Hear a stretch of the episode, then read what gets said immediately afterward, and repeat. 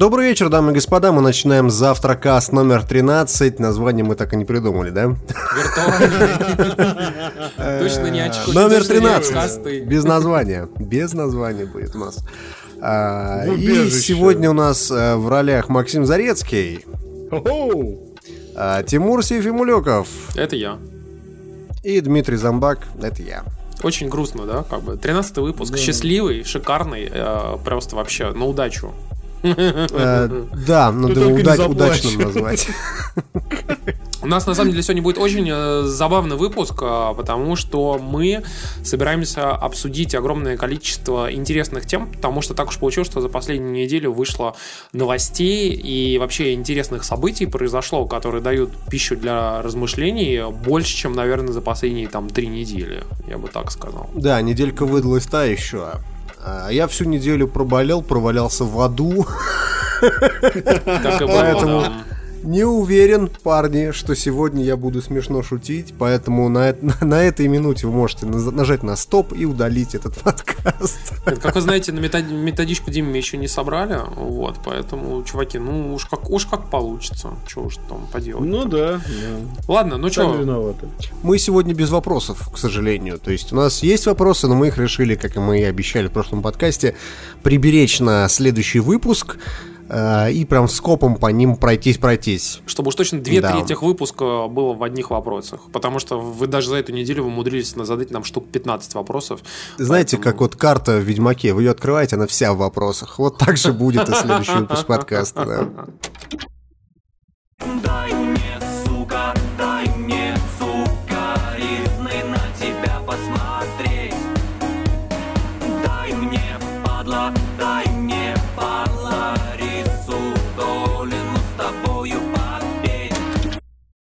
А, как вы знаете, в Техасе э, Остин, э, это штат, штат есть такой, как вы знаете, Техас и город Остин. Там... Э, Еще хороший композитор такой есть, Остин Винтер. Да, там прошла конференция под названием South by Southwest, то есть SXSW, и на ней различные компании показывали свои наработки в области технологий, медиа, там, сайтов, каких-то сервисов и прочих вещей. И что самое интересное, очень много СМИ писали о том, что ну как это так вообще, в каком-то непонятном городе, непонятная конференция проходит, ничего особо нового не показывают, а, все вроде такое, что и на других конференциях есть, и вообще какого хера эта выставка еще жива? И практически все, кто там писали свои статьи, сошлись на мнение, что э, просто такая теплая ламповая конфа, которая не требует каких-то там особых сильно вложений, денег там, и вообще просто люди там очень добрые, и э, все компании практически свои продукты показывают показывают тоже как-то без какого-то опломба, пафоса, и поэтому, наверное, может быть, она так и привлекает людей. Ну, э, вообще, наверное, мы упомянем по, по большей части про нашу э, любимую компанию. Напомню, что мы не сонибейский подкаст, а это именно компания... И нам, кстати говоря, даже прислали очень клевый сэмпл, который я наверняка вставлю в этот момент. И не только в этот момент. Да, я думаю, это должно стать рефреном нашего подкаста вообще. Но а, так или иначе, а, давайте быстренько пройдемся. Дело в том, что Sony показала а, наработки и прототипы своей, своей лаборатории, которая называется Future Lab Initiative. Это их, так скажем, R&D крыло, которое создает новые товары и новые вообще продукты продукты, которые теоретически получат, может быть, свое какое-то такое воплощение в будущем, а может быть и нет. И среди того, что они показали, например, был ошейник, а, как, вы... да. Так, стоп, стоп, стоп, стоп, стоп, стоп.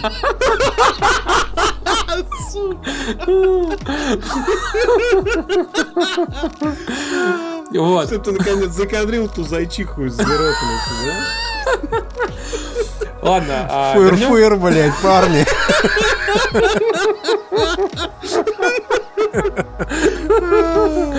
Ладно, вернемся к серьезным вещам. А, в общем, это, а, этот ошейник похож на наушники, которые просто человек носит на шее, и они в первую очередь э, занимаются тем, что ты говоришь дебильную фразу а, «listen up, arc», а именно так называется эта штука, arc, arc, то бишь э, типа дуга.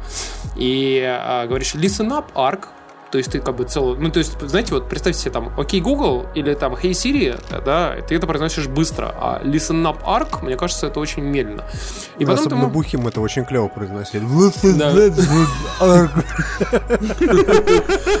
Она такая, типа, I can't understand you, Дмитрий. И ты такой... Ну что ты, блин, вообще, блин, работай, блин. В общем, она может показать вам, а, соответственно, путь, э, сказать там, куда идти, что делать, озвучить всякие там вещи. Ну, примерно все то же самое, что делают различные ассистенты. То есть, будь то Amazon Echo, или там Google, или же там Siri, да, практически все, что они делают. Плюс, очень интересно еще какая история. Дело в том, что Arc умеет фотографировать, как Google Glass, но а, камера у нее, у этой вот дуги, ее не видно.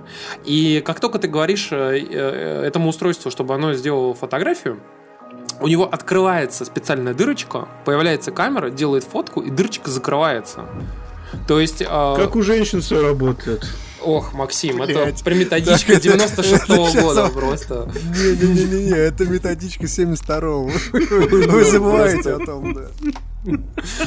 Я, Ладно, кстати, когда общем... болел, вот смотрел как раз э, сериал 11.22.63, э, где главный герой попадает в прошлое. Вот там примерно Попаданец. такое же к бабам и к неграм.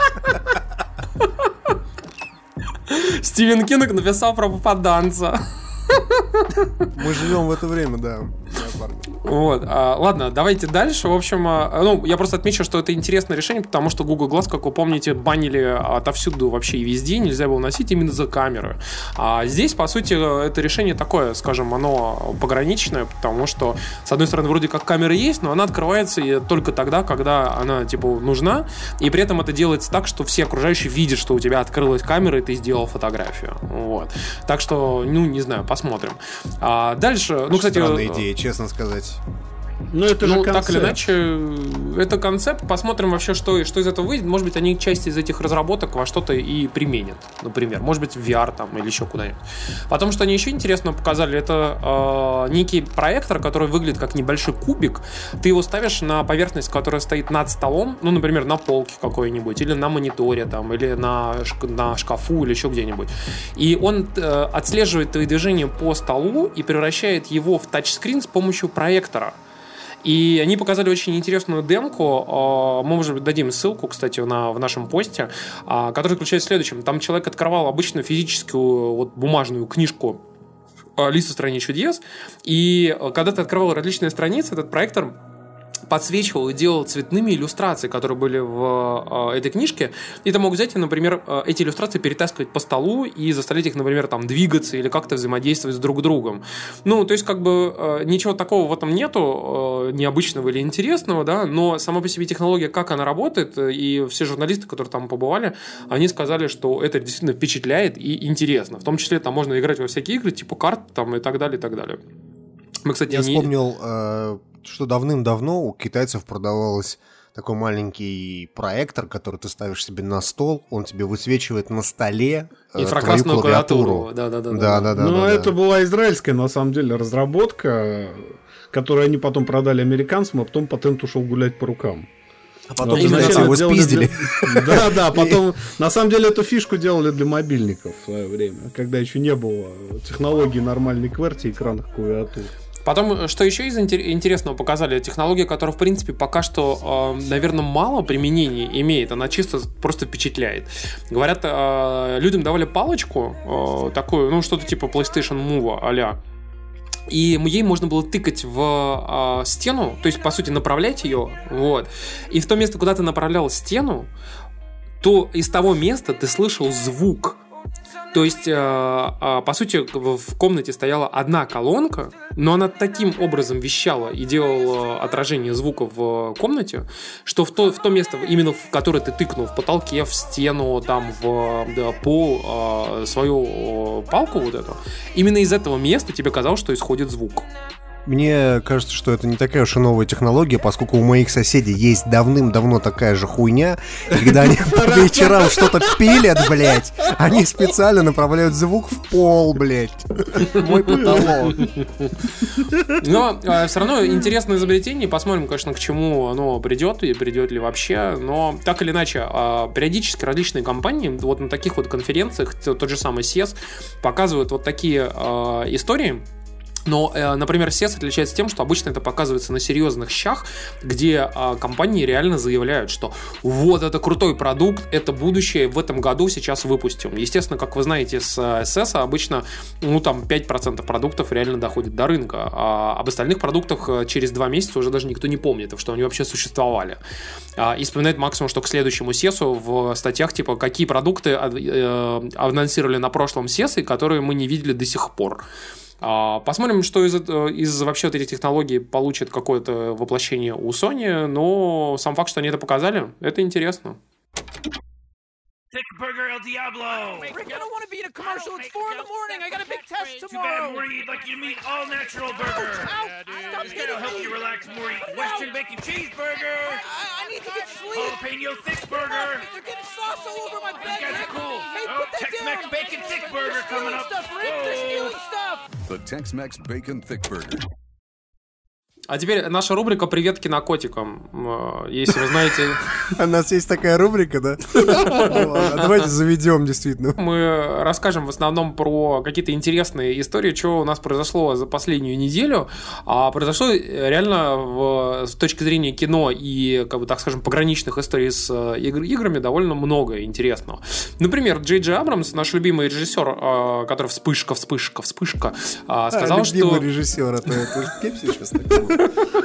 Вспышка справа. Кстати, я, тут читал уникальную историю, то, что его жена пожаловалась ему, что в его фильмах слишком много вспышек, так что, возможно, в следующих фильмах его не будет, этих вспышек, серьезно. Очень Мне кажется, там их будет на зло просто еще больше. Знаешь, там просто фильм, фи- знаешь, там логотип такой состоит из вспышки, из э, линзфлера, понимаешь? Надо, надо, чтобы э, жена Сарика Андреасяна, если у него есть жена, сказала ему, что его фильмы говно. Понимаешь, правая рука не может тебе что-то сказать. Это было тоже методичка 75 года. Тем не менее, это правдиво. Ладно. Так вот, ну, А, в общем, Д- Джей Джей Абрамс заявил, что те самые проекты фильмов Portal и Half-Life, о которых уже никто даже не помнит, и вообще считается, что они, ну, это была шутка, типа Гейба, естественно, а, что они живы, и даже по ним пишутся сценарии. Мне И- просто всег- всегда было вот интересно, вот эти все фильмы, да, которые, ну, якобы должны существовать, где-то там в теории, да, то есть какая-нибудь компания покупает а, права на фильм, и вот он у нее там долго-долго на полке лежит, пока она не решает, что вот это все в Это называется пойдет. период препродакшена. Да, это даже, даже нету ни сценария, ничего, есть только права. И э, на сайте IMDb, например, э, там есть раздел IMDb Pro, где э, вот эти все э, фильмы перечислены. Там в том числе и по Акире там какой-то фильм вроде как снимает Кэмерон, а вроде да, как не да. снимает. Они его де- делают уже столько лет. Ну, это да, это, это вот из, из тех фильмов, которые вроде как существуют, но они где-то там далеко-далеко. То есть про них э, это как плейсхолдер на Амазоне, вот то же самое там. Half-Life 3, окей, вот, предзаказ, Понимаешь, пожалуйста. они, например, берут и делают э, на самом деле сценарии очень долго-долго-долго, лепят сценарий, там пере- переделывают их, приходят к продюсерам, продюсеры меняются, сценаристы меняются, все меняется, меняется, меняется, пока не доходит, знаешь, до определенной точки, когда приходят, например, продюсеры там или владельцы и говорят, все, давай. Как бы то же самое было, например, говорят с Assassin's Creed, который тоже существовал в Лимбо там несколько лет, пока они пришли не сказали, вот все, чуваки, вот прям вот давайте, поехали, короче. Ну, это просто Ubisoft сказали, ну, вас нахер, взяли права себе и, собственно, сами запилили фильм по собственной франшизе с Блэк Джеком и этим, и Фассбендером. Ну, Слушайте, ну только так и надо делать, поскольку та же самая На самом деле, Blizzard да, я согласен. по Варкрафту, она же сама фактически делала этот фильм. Они говорили, что мы должны полностью контролировать весь процесс, иначе это будет не фильм по Варкрафту, это будет какое-то говно. Ну, это правда, как бы. Вот, например, э, кстати, э, хотел вспомнить я еще про э, фильм по роману Глуховского, который э, 2000, «Метро 2033», потому что, на самом деле, тоже оказалась новость, что дело в том, что фильм, он же был в препродакшене тоже очень длительное время. И все говорили, что, ну, наверное, ну, может быть, что-то там будет. И даже история про то, что Солипсист фильм, который делает «Город грехов 2», что она вроде как, вот, возможно, будет этим все-таки занимается. И оказалось теперь, что вот э, по новым, э, новым новостям, что вроде как все-таки за фильм э, принялись и вот сейчас приступают к съемкам. Вот, поэтому... Вы вспомните сюжет, сюжет, да, и сценарий. Дмитрия Глуховского. Я ничего не хочу сказать плохого про первую книгу, но остальные это просто какой-то ад. И, собственно говоря, вот эта вся вселенная метро 2033, если вы хоть раз видели книжку, поэтому вы просто не представляете, какой там ад просто в ней творится. Я уж молчу про игры, в которых там, я не знаю, Ладно, это, это мы, не, мы не будем касаться этой темы, да, это, это, это, это очень, это очень такая тема. Слушай, я читал короче первую говоря. книжку, и первая книжка была не такая уж прям вот дико плохая. На один раз вполне можно было Нет, прочитать, первая, особенно если первая книжка подросток. была хорошая, Ну, как чтиво. а вторая книжка была, ну, такая какая-то странная, а вот игры были, по-моему, совсем ебанутые, ну вот с моей точки зрения. В плане сюжета. Особенно вторая причем. Да, особенно Last Light.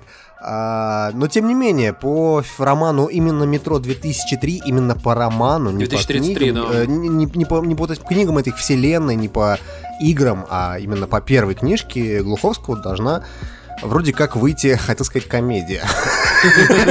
Ну, так и выйдет, скорее всего. Да, я думаю, что так и будет. Но э, раз уж мы заговорили еще про фильмы интересные по играм, то а, у нас э, стоит вспомнить еще про фильм а, «Ведьмак», который, оказывается, не только вообще как бы, в периоде В предпродакшена, но принципе, существует. Да, но с- Да. он, оказывается, делается в Польше, вот, но как бы при очень-очень активном вообще взаимодействии э, CD Projekt Red. И вроде как на него выбрали, э, ну, для этого фильма выбрали даже уже две, э, два человека, которые будут играть главную роль. Первую, это Геральта, играет у нас Джош Хэллоуэй. Это тот самый Сойер из Lost, который остаться в живых. И Сири играет э, чешская актриса Анна Рас. Цири! Цири! Блядь. Окей, ладно. Выучи славянский язык какой-нибудь, блядь. Слушайте, я в свою защиту скажу так, что э, Сири... Не э, в пуш, она- Тимура. Шишка! Я скажу, Шепши отсюда. я знаю, что вы, меня там все как бы поносите в Твиттере везде. Короче, я скажу так, что Сири, она во всех озвучках, э, кроме польской и русской. В русской она Цири, Ну, а, это оригинальные озвучки, а в ты понимаешь? оригинальной озвучке она Чири. Понимаете, как бы... Цири у тебя на жопе. Ну, А это Цири. Я специально переслушал озвучку польскую. Я специально реально потратил полчаса, помотал, послушал, и она говорит чси, чси. Понимаешь, никого, никого не ебет, что он Херберт Уэллс. Вот он переводится как Герберт, так принято и так нужно в русском. Вот так она и Цири. Не знаю, Нахер? Ци- Цири, Причем- Да, и Цири доктор она Ватсон, а не доктор Уотсон. Есть, есть перевод Вайсброта, одобренный самим Сапковским. В чем проблема?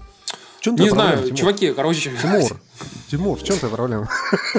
Ну давай, давай, расскажи нам про свое тяжелое детство, наконец. Короче, а- от- отъебавшись от Тимура, должен сказать, что если в фильме «Ведьмак» Ведьмака играет не Михаил Жебровский, а режиссер не Марек Бродский, то это получится полное говно, а не Ведьмак. А в прошлый раз что получилось? Ну, ты зря так. В прошлый раз, в 2001 году, вышел полноценный фильм по Ведьмаку, если вы его не смотрели. Ну, правда, это, я бы даже сказал, мини-сериал, там что-то серий было 6 или 8, это было малобюджетное польское говнище, просто невероятнейшее. Каких мало Но когда я читал книжку, я вот э, думаю, блин, серьезно, есть сериал, дай-ка я посмотрю. Я смотрел, вы знаете, ну, как бы, ну, с учетом того, что это совсем-совсем дешевая ерунда, если вот от этого абстрагироваться, то более-менее ничего так получилось. Ну, вы будете смеяться, что этот фильм снимает у нас э, тот, э, т- Томик Бажинский, вот, он же Томаш Бажинский. И он, на самом деле, славен только тем, что снимал разли- кучу различных короткометражек. Вот, то есть он не снимал ни одного вот такого какого-то супер крутого. Жегаш Бжещенчикевич. Но, в Его общем, мамаша сосет у краснолюда. Вот именно, это я и хотел сказать.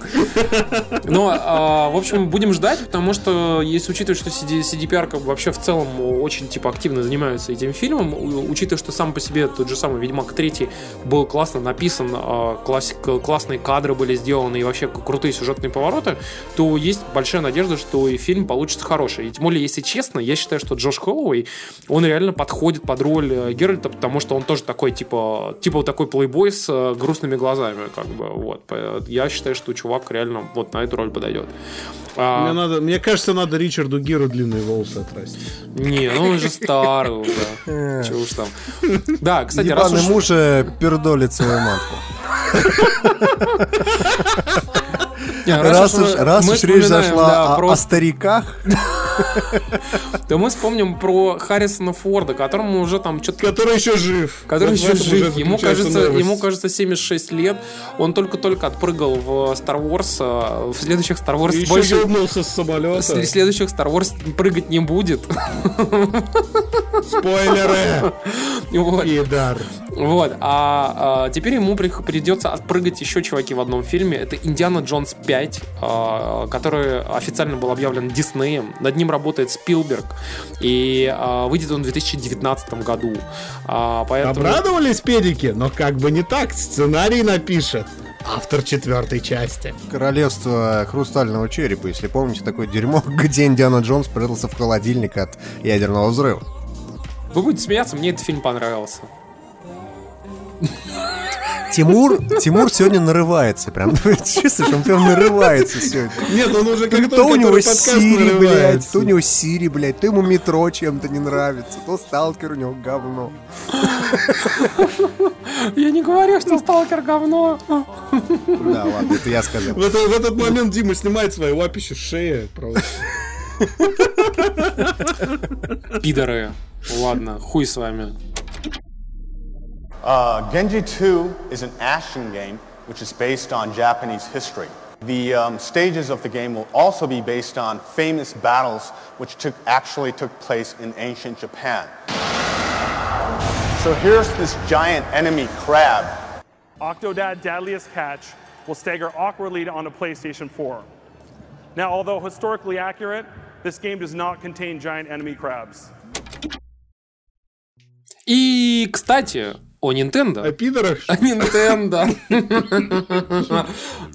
Вы будете смеяться, но каждый раз, когда мы постим э, новости про Nintendo в нашем Твиттере, там, Телеграме и так далее, они настолько сенсационные, интересные, необычные, их обсасывают во всех западных медиа, во всех западных СМИ, миллион комментариев, и все сидят и просто, блядь, охуеть! насрать. Просто, просто охуеть! А В России просто все такие, типа, знаете, как будто мы ничего не запостили. Знаете, типа очередная проходная новость. ноль, ноль лайков и всем похуй на Nintendo. Но на самом деле должен сказать, что стоит только чуть-чуть налажать фактики после новости про Nintendo, как сразу же прибегут Марио Бои и расскажут нам, что мы... э, э, Говна э, въебали. пл- Да, плохие на люди, в общем. Сонебойский подкаст. Ну, а давайте уже но тогда к, возвращаясь к новости, к мякотке, да. Ну, в общем, Nintendo а, у нас отличилась на этой неделе целыми сразу двумя новостями, а, и они, если честно, связаны друг с другом абсолютно полностью. Дело в том, что Nintendo, как вы знаете, готовит новую консоль под названием Nintendo NX, точнее даже не консоль, а платформу. И, в общем, у нас есть целых две новости. Но Первая, если они- у этой платформы душа. Извините.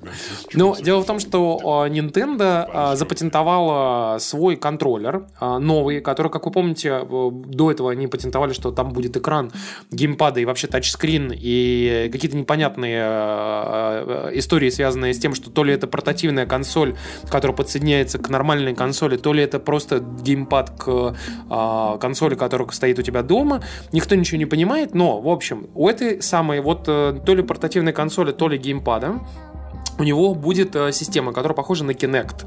Она будет распознавать э, жесты человека, э, в основном руки, и, соответственно, что ты ей показываешь. И там было, например, показано... Что ты покажешь? Извините, извините, а только руки.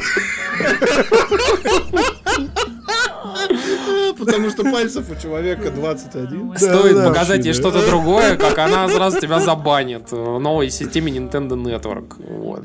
Но, в общем, прям в там... контроллере будет камера встроена, знаешь, чтобы ты свое ли- лицо, так сказать, опознал, да. Просто Миверс превратится в Бабарка Нетворк. Ну, в общем, это Короче, система, система распознавания... ж- Никогда не давай людям камеру, потому что они обязательно покажут в нее член. Вот это просто первое, что должны делать. Э, Писать, знаешь, буквами разработчики любого игрового железа. Не, ну, с друг- камеры спросите. С, другой- с другой стороны, с другой стороны, Макс, вот представь себе, что ты на коробке напишешь «Не показывайте в камеру член». Первый же человек, первый же человек подумает, блин, а это идея. Это помнишь тот видос, да, с этим, с оригами пиписьками, который по интернету гулял? Нет, я такой не смотрю. Тему Лебедева ты не читаешь, ну не суть. Ну, в общем, Ну вернемся, вернемся Короче, к сути. вернемся к Ниденте. Распознавание о хуях. жестов. И чё? Теперь, теперь давайте вернемся к жестам. В общем, смысл в том, что а, консоль, кон- контроллер вот этот самый, он же, возможно, портативная консоль, а, которая будет тоже входить в, в платформу Nintendo NX, будет не просто распознавать жесты, а, а, как бы будет позволять еще на, эти, на руки и как бы вообще там на другие поверхности проецировать изображение. Ну, в общем, история заключается в следующем, что там в виде кейса было показано следующее, что, например, а, чувак берет, а, руку выставляет перед геймпадом, на него проеци- на руку проецируется мячик а, бейсбольный, и чувак вроде как типа делает движение в сторону консоли, как будто бы бросает этот мячик, и мячик типа улетает с руки и залетает в экран консоли и летит к виртуальному игроку, который тот его, соответственно, отбивает этот мячик. Ну, то есть вот такой кейс взаимодействия типа дополненной реальности, который проецируется на какую-то поверхность, например, на руку, и, соответственно, того, что происходит э, вот на экране с виртуальными героями. Если это, если это правда, то это реально очень прикольная идея. Вот, бля, я просто, я не знаю, вот я, если бы такое увидел, я просто ухуел, наверное. Слушай, ну вообще такая технология, она уже давно была а, за счет того, что различные дизайнеры, там, а, инсталляции, инженеры и прочие чуваки использовали а, комбинацию Kinect, прям обычного, реального, обычного Kinect, который вот делался еще для 360, для Xbox и для, для Windows PC, а, и проекторов. Они использовали комбинацию, существовало гигантское количество примеров на, на протяжении последних там 4-5 лет, которые люди это де- ну, делали с помощью такой комбинации. То есть там были всякие инсталляции крутые, какие-то интересные там проекты и так далее. Уменьшить все это до размеров э, контроллера, то есть, по сути, встроить пикопроектор и двойную камеру, которая э, считывает всю эту историю, уже в 2016 году несложно. Просто пикопроектор, э, в моем понимании, во-первых, жрет дохерища энергии, поскольку, ну, он должен быть подключен к какому-то источнику питания, как минимум. Какой, какой проектор?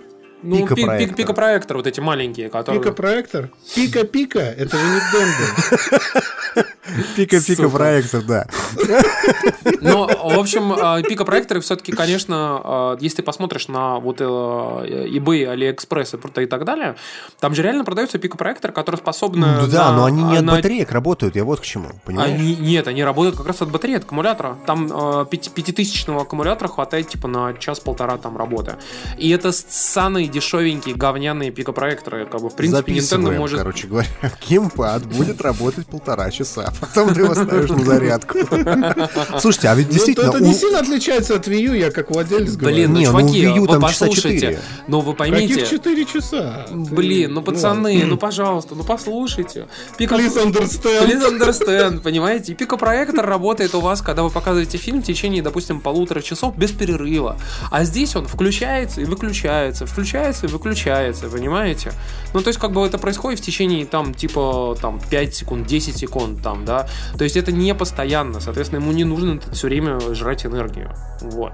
Но а, самое главное другое, что а, еще интересная новость проскользнула на эту тему, что а, до этого в патентах а, по Nintendo NX показывали контроллер, который выглядел как овал, в котором все сделано в виде, ну, как бы вся лицевая поверхность сделана в виде дисплея, а по слева и справа торчат два э, стика. То есть, как у современных контроллеров, но по сути без кнопок, только два стика есть. И все. И остальное все дисплей. И все думали... Короче, есть два стика. Просто все думали, как это вообще получится, как бы вообще, ну, оно, что-то из этого вообще возможно сделать, или это просто патент. И вот э, умудрились буквально там вот пару дней назад э, слить э, фотографию того, как вживую или в реальности выглядит этот самый контроллер. А, говорят, слив довольно-таки достоверный, и что, ну, очень возможно, что это действительно по-настоящему контроллер э, консоли Nintendo NX. И это действительно выглядит как э, овальный контроллер, э, в котором э, торчат два э, стика, а вся остальная лицевая поверхность действительно занимает овальный экран. Я вот видел эту картинку с, с этим слитым контроллером, и должен сказать, что он выглядит, конечно, максимум уебански.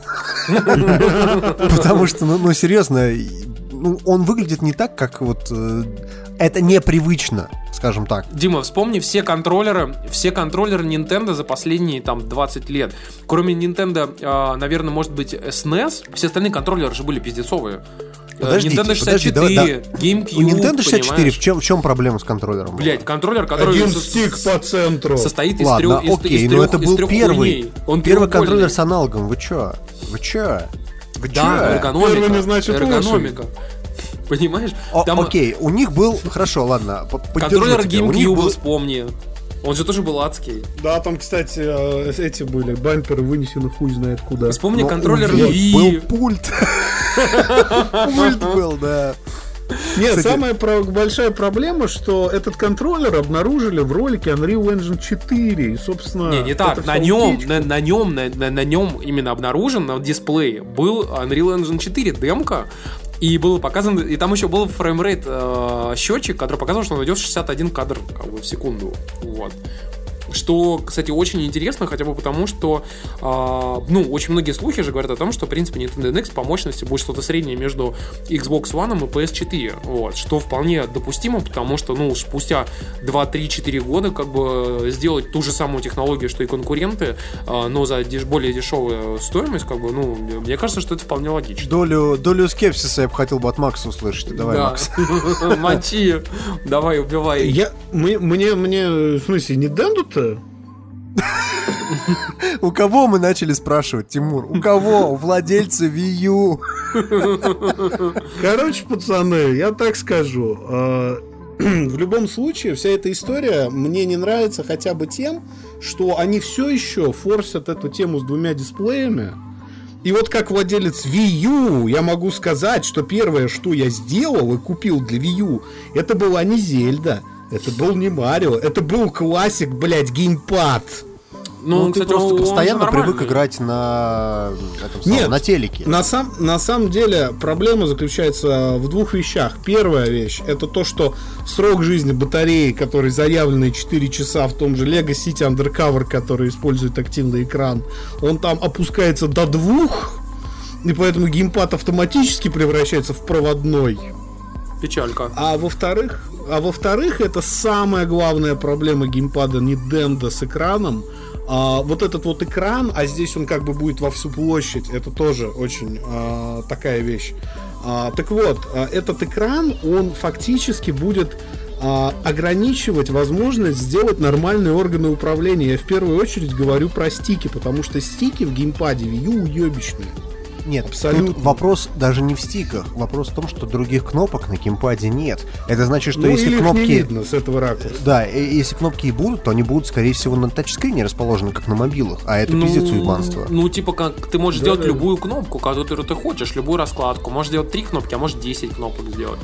Понимаешь? Да, но это неудобно мне как игроку. Понимаешь, я привык, что я вот тактильно, что я нажал на кнопочку, а, не то, что я на а нее я тапнул. так понимаю, что все-таки как бы вот эта история с тем, что геймпад, он же является портативной консолью, я думаю, что в этом есть доля правды. Все-таки недаром муссировались эти слухи очень-очень долго. И что, скорее всего, вот этот геймпад сможешь взять, утащить. И, например, достал в метро, короче, погонял в упрощенную версию какого-нибудь Dragon там, Quest 11, а, где у тебя реально на геймпаде будет как изображение самой игры, так и всякие там органы управления. То есть там какие нужны кнопки, там всякие инвентарь, там туда-сюда, нажал там попрыгнуть, убить, там выстрелить из лука. Короче. Nintendo наконец-то изобрела PlayStation Vita. Ну, ну, это близко к истине, потому что там тоже, это же по сути так и есть. На PlayStation Vita же тоже тачскрин, но очень многие люди, вот, например, на него Гафи, они пишут по-другому. Они говорят о том, что, по сути, Nintendo хочет совместить э, в 3DS, вот у них есть верхний экран и нижний экран, а теперь они хотят совместить экран верхний с нижним, чтобы у тебя был одновременно и тачскрин, и при этом орган управления, который будет появляться в нужном месте, когда там они типа требуются, а когда их не требуется, они типа исчезают. Типа такого. Назовите меня игроком старой школы, но, по-моему, это уебанство. Слушай, Ну, ну, я честно. поддерживаю это. Слушай, Как ну, очень многие пишут о том, что Nintendo а, пора бы уже свыкнуться с тем, что Nintendo не будет делать классическую консоль и не будет соревноваться с э, Microsoft и Sony. Ну не будет она не этого просит, делать. н- никто не просит их э, соревноваться. От Nintendo просят п- просто поддержку хорошую, чтобы люди могли разрабатывать для их консолей нормальные Дима, игры, как это Nintendo- было раньше. Nintendo это как Россия, у нее свой путь. Простите. И вот, и вот за это, вот за такие комментарии нас не любят Nintendo Boy. Вот именно за такое. Короче говоря, мне в этой, в этой всей истории нравится а, идея с проектором, идея с распознаванием жестов. Очень нравится идея то, что будет разделены две консоли, то есть захотел себе портативку, взял геймпад с собой, пошел в метро, поиграл. Но, блядь, идея с экраном на консоли, на геймпаде в смысле, без кнопок, мне вот честно прям не могу, прям я прям, «А, нет, нахер, нахер. Слушай, мне кажется, там для всех желающих будет возможность поиграть э, с обычным геймпадом. В Марио, Зельду и Я покемонов. вспомнил тут недавно, недавно пересматривал э, АВ, АВГН, а он там э, выкладывал какое-то видео про старую-старую консоль, какой-то типа Калека Vision или что-то такое. И там, короче, это очень про Nintendo сейчас, понимаешь? Это, не, понимаешь, это, это очень старая была какая-то консоль, короче говоря, смысл какой? Вот у тебя ALT телек старый, да, старый телек, а у тебя эта консоль подключается к этому старому LT телеку, на ней появляются две точки, просто которые светятся на экране. И ты, э, э, ну, на геймпаде, короче, можешь этими двумя точками рулить. Но прикол в чем? Для того, чтобы поиграть в разные игры, ты берешь такую наклейку на экран, и, и наклеиваешь. И там уже нарисована там либо дорожка, либо там футбол будет, либо там понг какой-нибудь. Представляете себе, да? Да, да, да, да, да. Так вот, я уверен, что у Nintendo будет какие-то накладки на, на этот геймпад, который будет закрывать экран. Или там накладка, где будут кнопки настоящие, а не нарисованные, да. Запросто. Знаешь, на- как, как на iPad же на продаются iPad, эти да, стики, да, да, стики и кнопки. Да, да, да, вот, вот это будет иде- идеальный вариант просто. Тогда, тогда я могу понять. А так, Сука. извините. Ultra Hyper Mega Multi Alpha Beta Extra Uber Prefix Combo!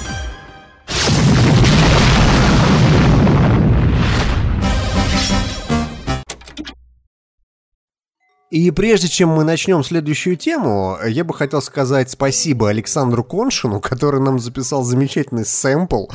Я на сто процентов уверен, что он у нас приживется. Я буду его, сука, вставлять в каждую историю того, что мы...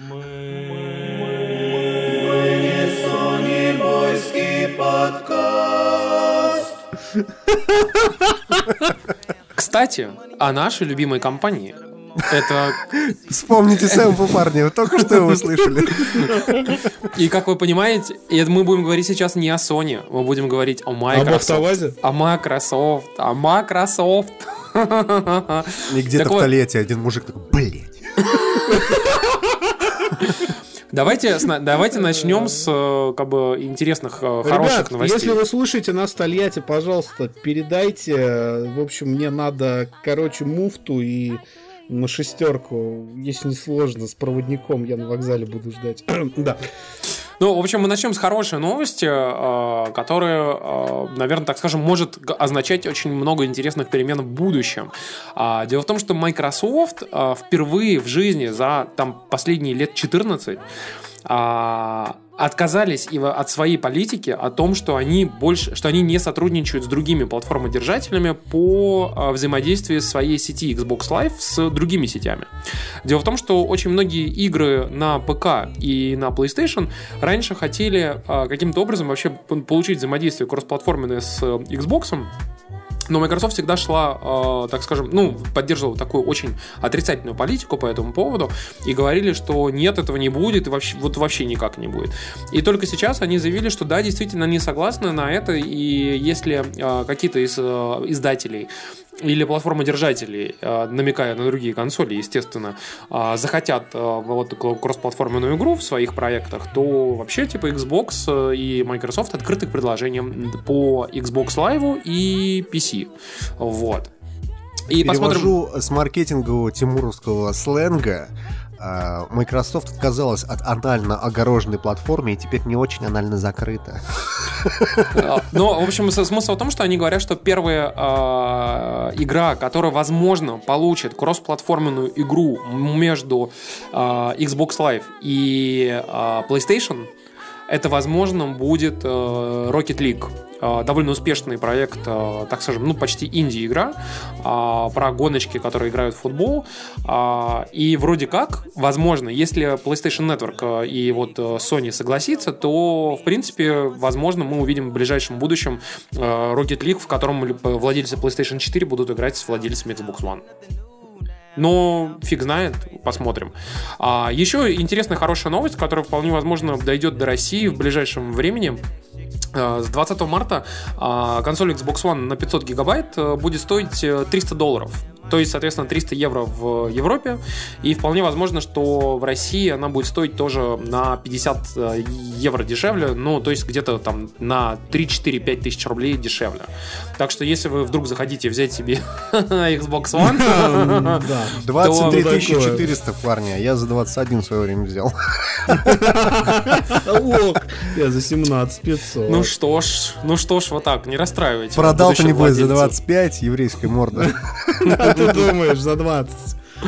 Ну, не расстраивайте нас, наших будущих владельцев Xbox One, а, но так или иначе это хорошая новость, с одной стороны, с другой стороны, я почитал на различных форумах, включая NeoGAF, там, N4G и так далее, и многие пишут, что первое, а, Xbox One по 300 долларов продается в начало года уже очень многих ритейлеров, которые не дожидались прайската от э, э, Microsoft, и по 300 евро, и даже дешевле, по 280, по 270 евро, консоль продается очень многих европейских ритейлеров, которые тоже не дожидались никаких э, вообще, э, так скажем, красных флажков от э, Microsoft, потому что мы не будем строить какие-либо догадки, но, видимо, им очень хотелось продать консоль.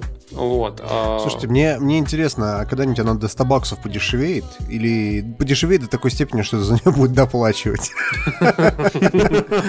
Ну, Мужик, если мы тебе 100. дадим 50 долларов, ты возьмешь Xbox One? а, Две игры в подарок. Quantum Break, смотри, какой у нас Лучшая Ну, на игра самом деле- 2016 на- На самом деле, вся эта история означает только то, что раз Xbox One подешевеет на 50 баксов в США, он подешевеет на 50 баксов э, в Европе, это для России означает то, что он подорожает у нас тысяч на 5-100%. Потому что у нас цены э, в ритейле совершенно странным образом формируются. И э, не, мог- не, не можем мы вот э, 100% вам сказать, что с 20 марта идите и покупайте себе Xbox One. Слушай, ну я, вын- я вот вынужден не совсем с тобой согласиться. Могу сказать, что тот же самый, э, тот же самый PlayStation 4, когда снизили они на нее, у нее цену на 50 долларов, она стала стоить не э, 39, там 40 тысяч рублей. А, не, не, не, вру, вру. Она стоила 31-32 тысячи рублей, а стала стоить 27, где-то так. Вот, что, ну, как бы было заметно, что она подешевела. То есть сейчас Я PlayStation покупал 4 её в среднем... 22. Слушай, ну, я покупал за 18, поэтому ничего не знаю. Блять, я тут, я один придурок, который покупает по 22, судя по всему. Слушай, ты чё, я, я купил консоль за 18 тысяч, и все э, твиттерские товарищи мне, э, знаешь, так типа поднимая Нам- подбородок вверх, что говорили, что я лох, и что я куплю через год за 15, за 14, за 13, а потом все такие, блядь, быстрее купить за 25, сука, пока 30-40 не стало. А я-то такой, ну, ну окей, чуваки, чего. Но а, давайте о хороших новостях еще про Microsoft. Дело в том, что а, Как вы знаете, сейчас была конференция GDC, э, Games Developers Conference, а, на которой Microsoft провела целую такую очень мощную панель, где они Извини, извините, вот, но, но в свете последних новостей я должен сказать так, что Microsoft одновременно и не обосралась, и обосралась на GDC. И то, и другое связано с панелью. Сейчас, сейчас вы поймете, почему мы ржем, да. Давай рассказывай. Ну, э, мы пока расскажем про, про интересные действительно вещи, потому что очень многие почему-то сайты и СМИ, они как-то, так скажем, даунплей э, сделали этих новостей, ну, то есть не особо обратили внимание. Ну, давайте мы таки сделаем прямо хайлайты. Мы делали их в нашем телеграме, но обсудим, так скажем, потому что думаю, Максим и Диме тоже есть что сказать. Я сказал только, что Максиме это что среднее между Максим и Максин. Вот. Будем тебя звать Максим теперь с с этого момента. Суки.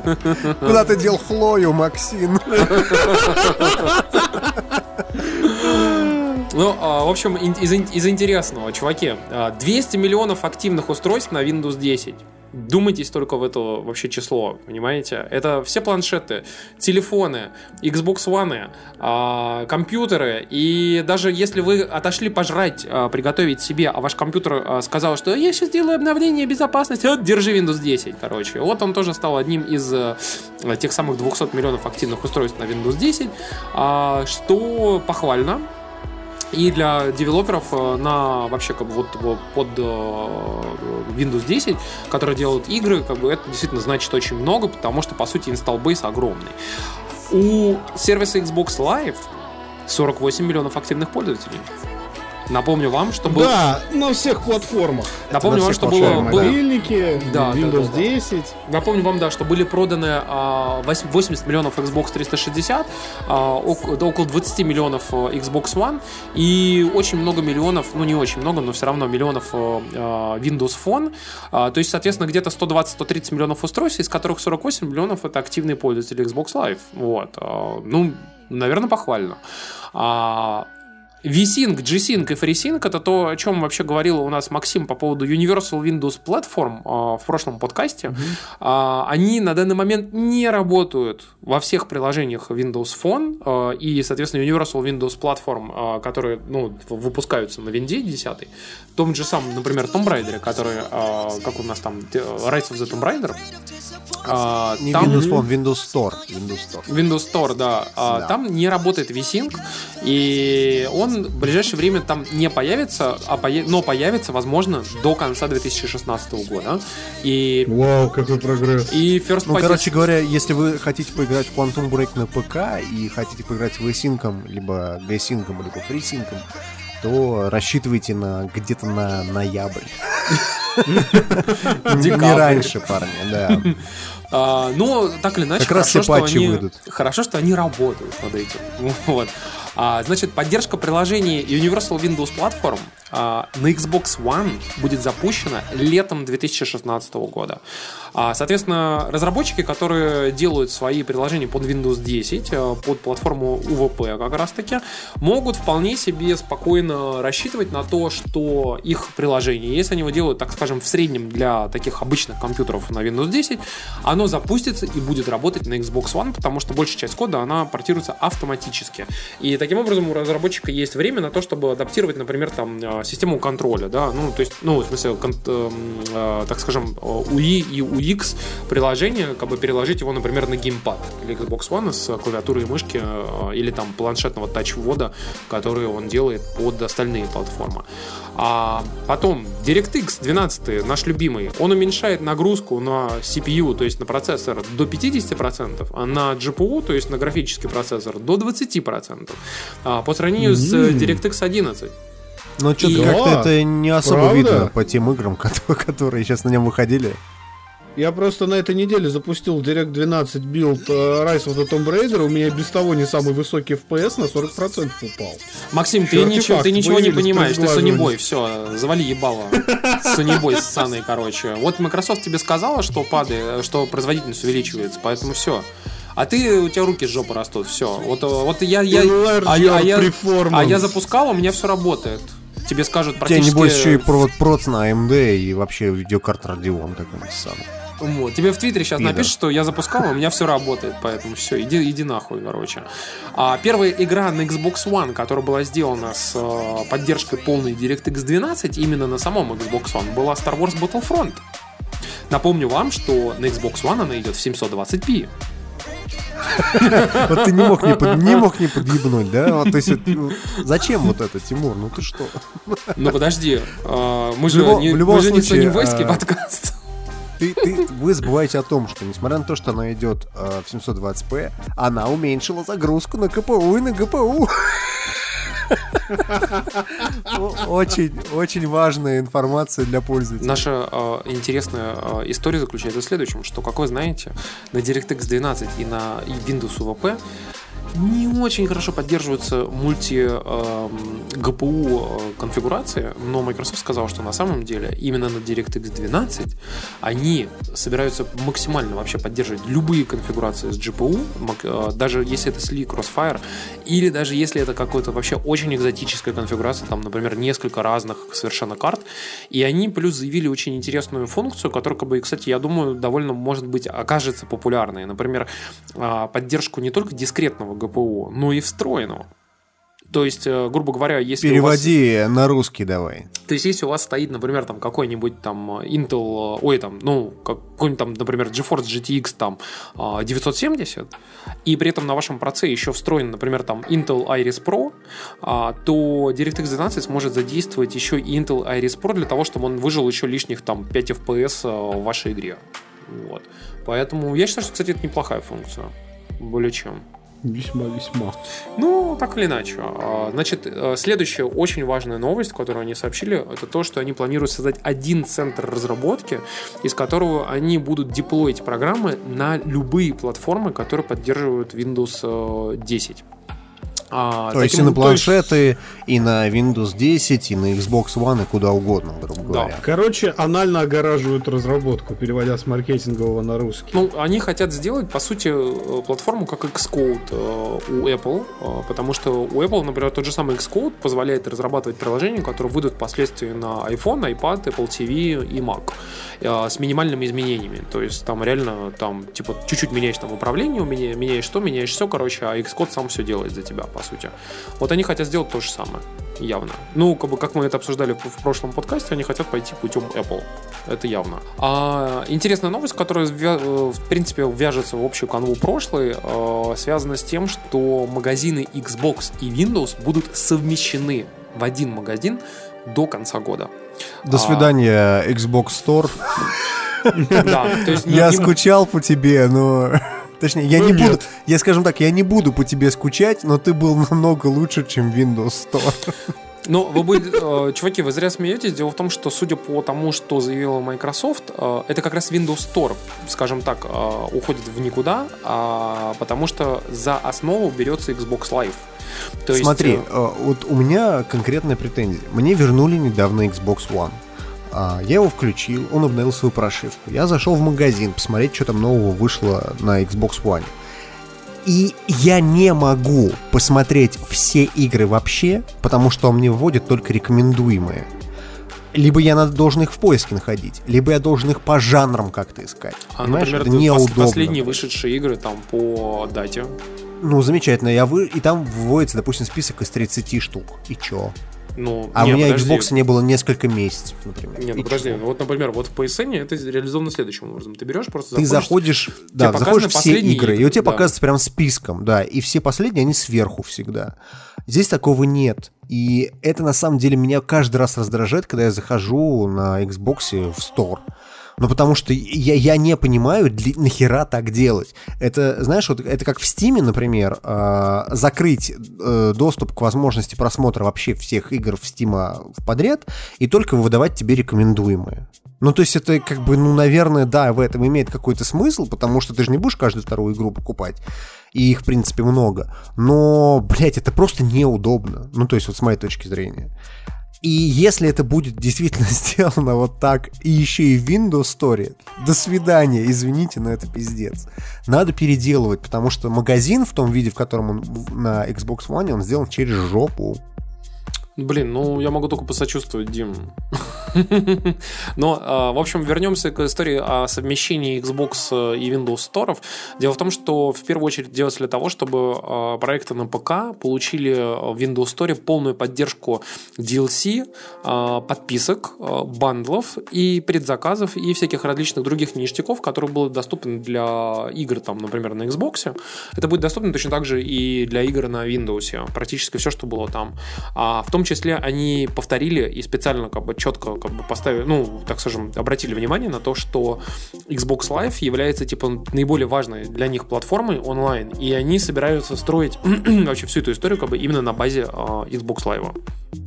Вот. Ну, короче говоря, новости на самом деле достаточно позитивные, ну, с точки зрения, скажем так, игроков. Но эти все новости, которые э, рассчитаны на будущее. То есть это как бы мы сделаем, но не сейчас, а как-нибудь там. Но будущем, там большинство короче, новостей вообще-то до конца года. Алло. Ну там все завтраки, в принципе, до конца года, если уж на то пошло. Ну да, короче говоря, посмотрим, что из этого получится. А, Мне на самом деле больше всего понравилось во всей этой истории то, что Microsoft четко объяснили свою позицию по поводу попадания игр а, на Xbox One и на ПК.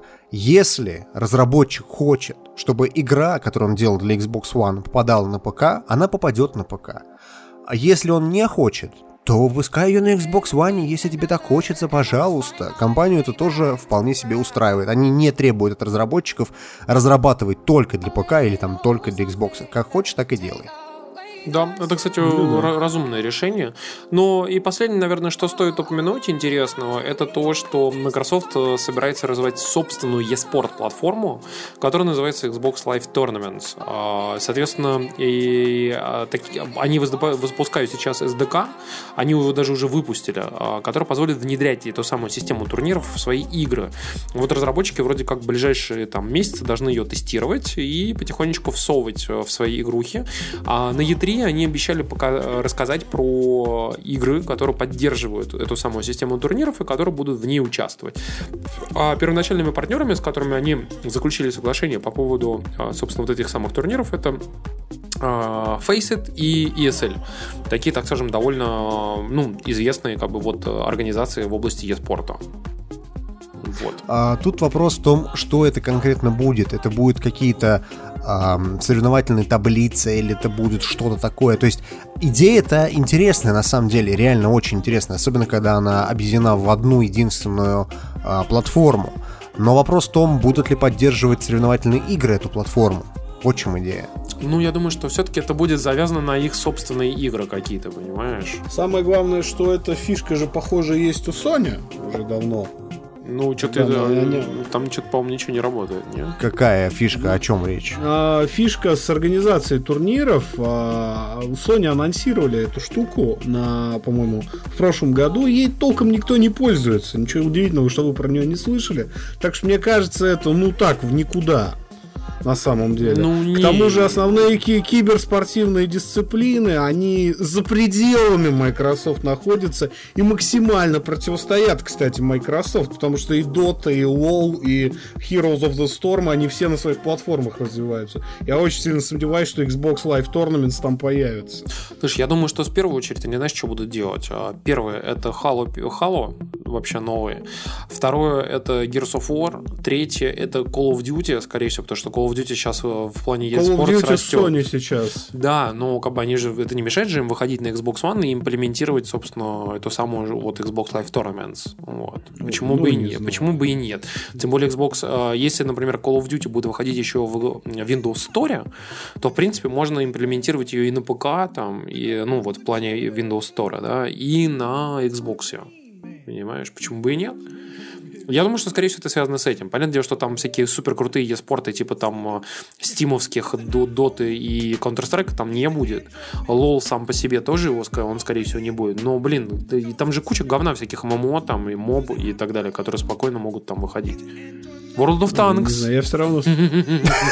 О, боже мой. Э, Окей. А мне нечего ответить на этот аргумент. Короче говоря, резюмируя всю эту историю с Microsoft, должен сказать, что новости достаточно позитивные, просто они все рассчитаны на завтра, завтра, завтра и когда-нибудь. Но э, если это все Microsoft действительно сделает, да, Microsoft на самом деле молодцы. Э, в этот раз. Но тут еще проблема в том, что помимо вот этих хороших новостей на GDC, они на GDC умудрились еще и основательно подпортить себе репутацию. Причем идиотским совершенно способом, которым, в общем-то, э, никто, как говорится, не знал, что проблемы растут оттуда. Поскольку во время GDC э, приезжают разработчики игр, э, слушают доклады, выступают со своими докладами. После того, как э, GDC заканчивается, день заканчивается на GDC, обычно устраивают какую-то вечеринку. Иногда устраивает вечеринку какая-то крупная компания. В этот раз Microsoft решила устроить свою собственную вечеринку. А, С на- Блэк Джеком? Да. И шлюхами! Тут прикол в том, Ну, что... можно, и шлюхами! Я ждал 13 подкастов, чтобы это сказать. Короче говоря, Microsoft пригласила на вечеринку танцовщиц, которые были, скажем так, ну не прям прям совсем пиздец шлюхи, там разодетые, но просто они были достаточно, э, скажем так, фривольно одеты. Вот. Но э, это не понравилось прогрессивному американскому сообществу э, женщин-разработчиц игр, которые заявили которые заявили, что Microsoft э, просто идет нахуй с таким поведением, поскольку все хорошее впечатление о себе они умудрились испортить. Э, в общем, триггерит, триггерит, парни. Короче, э, вся эта история, на самом деле, не, не стоит выеденного яйца. Ну, с нашей то- русской точки зрения, ну, подумаешь, задетые бабы. Но, э, как мы понимаем, что эм, у американских женщин, которые заняты в индустрии, очень сильно каждый раз бомбит от того, что их э, всяким образом объектифицируют и, э, в общем, э, выпячивают их сексуальные достоинства. Точнее, не их, Поэтому- а неких других женщин. Да, да, да. да. Поэтому, поэтому э, Фил Спенсер уже выступил с заявлением, что извините, пацаны, да, мы обосрались, мы повели себя недостойно. А, и мы в будущем такого делать никогда не будем. И вообще мы всех поддерживаем, мы за равноправие. А, женщин двигают индустрию так же, как мужики. И, в общем-то, мы вот э, держим кулачки, чтобы такая ерунда больше не повторялась. В этом плане меня всегда поражало то, что, во-первых, какой мудак это все утверждал, если это такая серьезная проблема в Америке. Второй момент. Почему люди не принимают в расчет какие-нибудь вечеринки варгейминга, где происходит просто ебаный ад сатаны иногда? И третье. э, Если вам не нравятся разодетые э, танцующие Go-Go Girls, то, в общем-то, ну... Я не знаю, может быть, вам стоит Книга, свою книга Close Your Eyes, книга Да. Walk Away from the Screen. Да, да, да. То есть это реально очень странно. Причем сам, я, я могу еще понять, почему женщины возмущаются. Ну, как бы это, это можно понять, да? Но почему возмущаются мужики, которые там присутствовали? Ну, а это ты представляешь, только что ты синдромом белого человека я могу объяснить. Ну, ты представляешь, что ты... Триггерят, Дима, Ты представляешь, что ты пидор, например. И чё? И что? Ну а что? Какая, какая, какая хер разница пидору, что там бабы голые танцуют? Вот объясни мне. Ну, не Ну, мужик же. Пидору, кстати, более, более похуй. Это да, если бы они пригласили каких-нибудь геев, танцовщиков, то, наверное, так Баба, баба не могли бы, о, понимаешь, никаким образом возмутиться, потому что как же ты обидеть-то гея, который танцует? Нельзя. Не гея, На а самом деле, работника сексуальной индустрии. А, То есть, то есть геймдева, да? Вы что, А, подождите, нет, я они же, они же артисты. Нет, я про то говорю, что на самом деле самый оптимальный был бы вариант это трансгендеров позвать, чтобы вообще вот никто не Черных. Инвалидов. Черных трансгендеров инвалидов, да? Идеальный вариант просто. танцевали. И евреев. И нашим, и вашим, да. Да-да-да. За копейку с пляшем. Это, в принципе, характеризует э, весь Microsoft на GDC. Ну вот, так хорошо начали. Агент директора не индус, между прочим, я напомню. Так Знаешь, если бы они на этой вечеринке еще и корову сожрали. Стойки за счет заведения, Там, там только рыба, только рыба была, я уверен.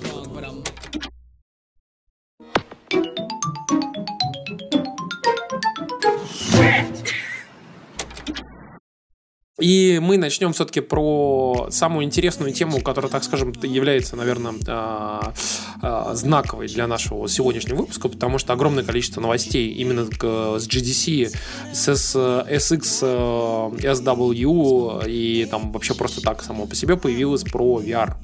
Мы периодически про него говорим, но сегодня мы прям так вот основательно расскажем про интересные Я всякие штуки. проспорил Тимуру сколько-то там рублей. Поскольку не угадал с ценой на PlayStation VR.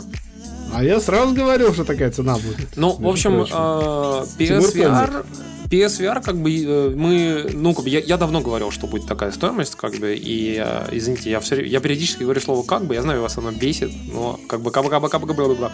В общем, э, PSVR в своем базовом варианте будет стоить 399 долларов, то есть 400 долларов. То, то есть 400 евро, То есть 400 350, евро, 350 фунтов, да. то есть 35 То бишь, тысяч э, рублей. 80 миллионов рублей. 80 миллионов. И выходит в октябре 2016 года. А, как вы понимаете, это привело к тому, что появились предзаказы на Амазоне, которые люди раскупали от 25 секунд до 5 минут. Очень-очень-очень-очень быстро.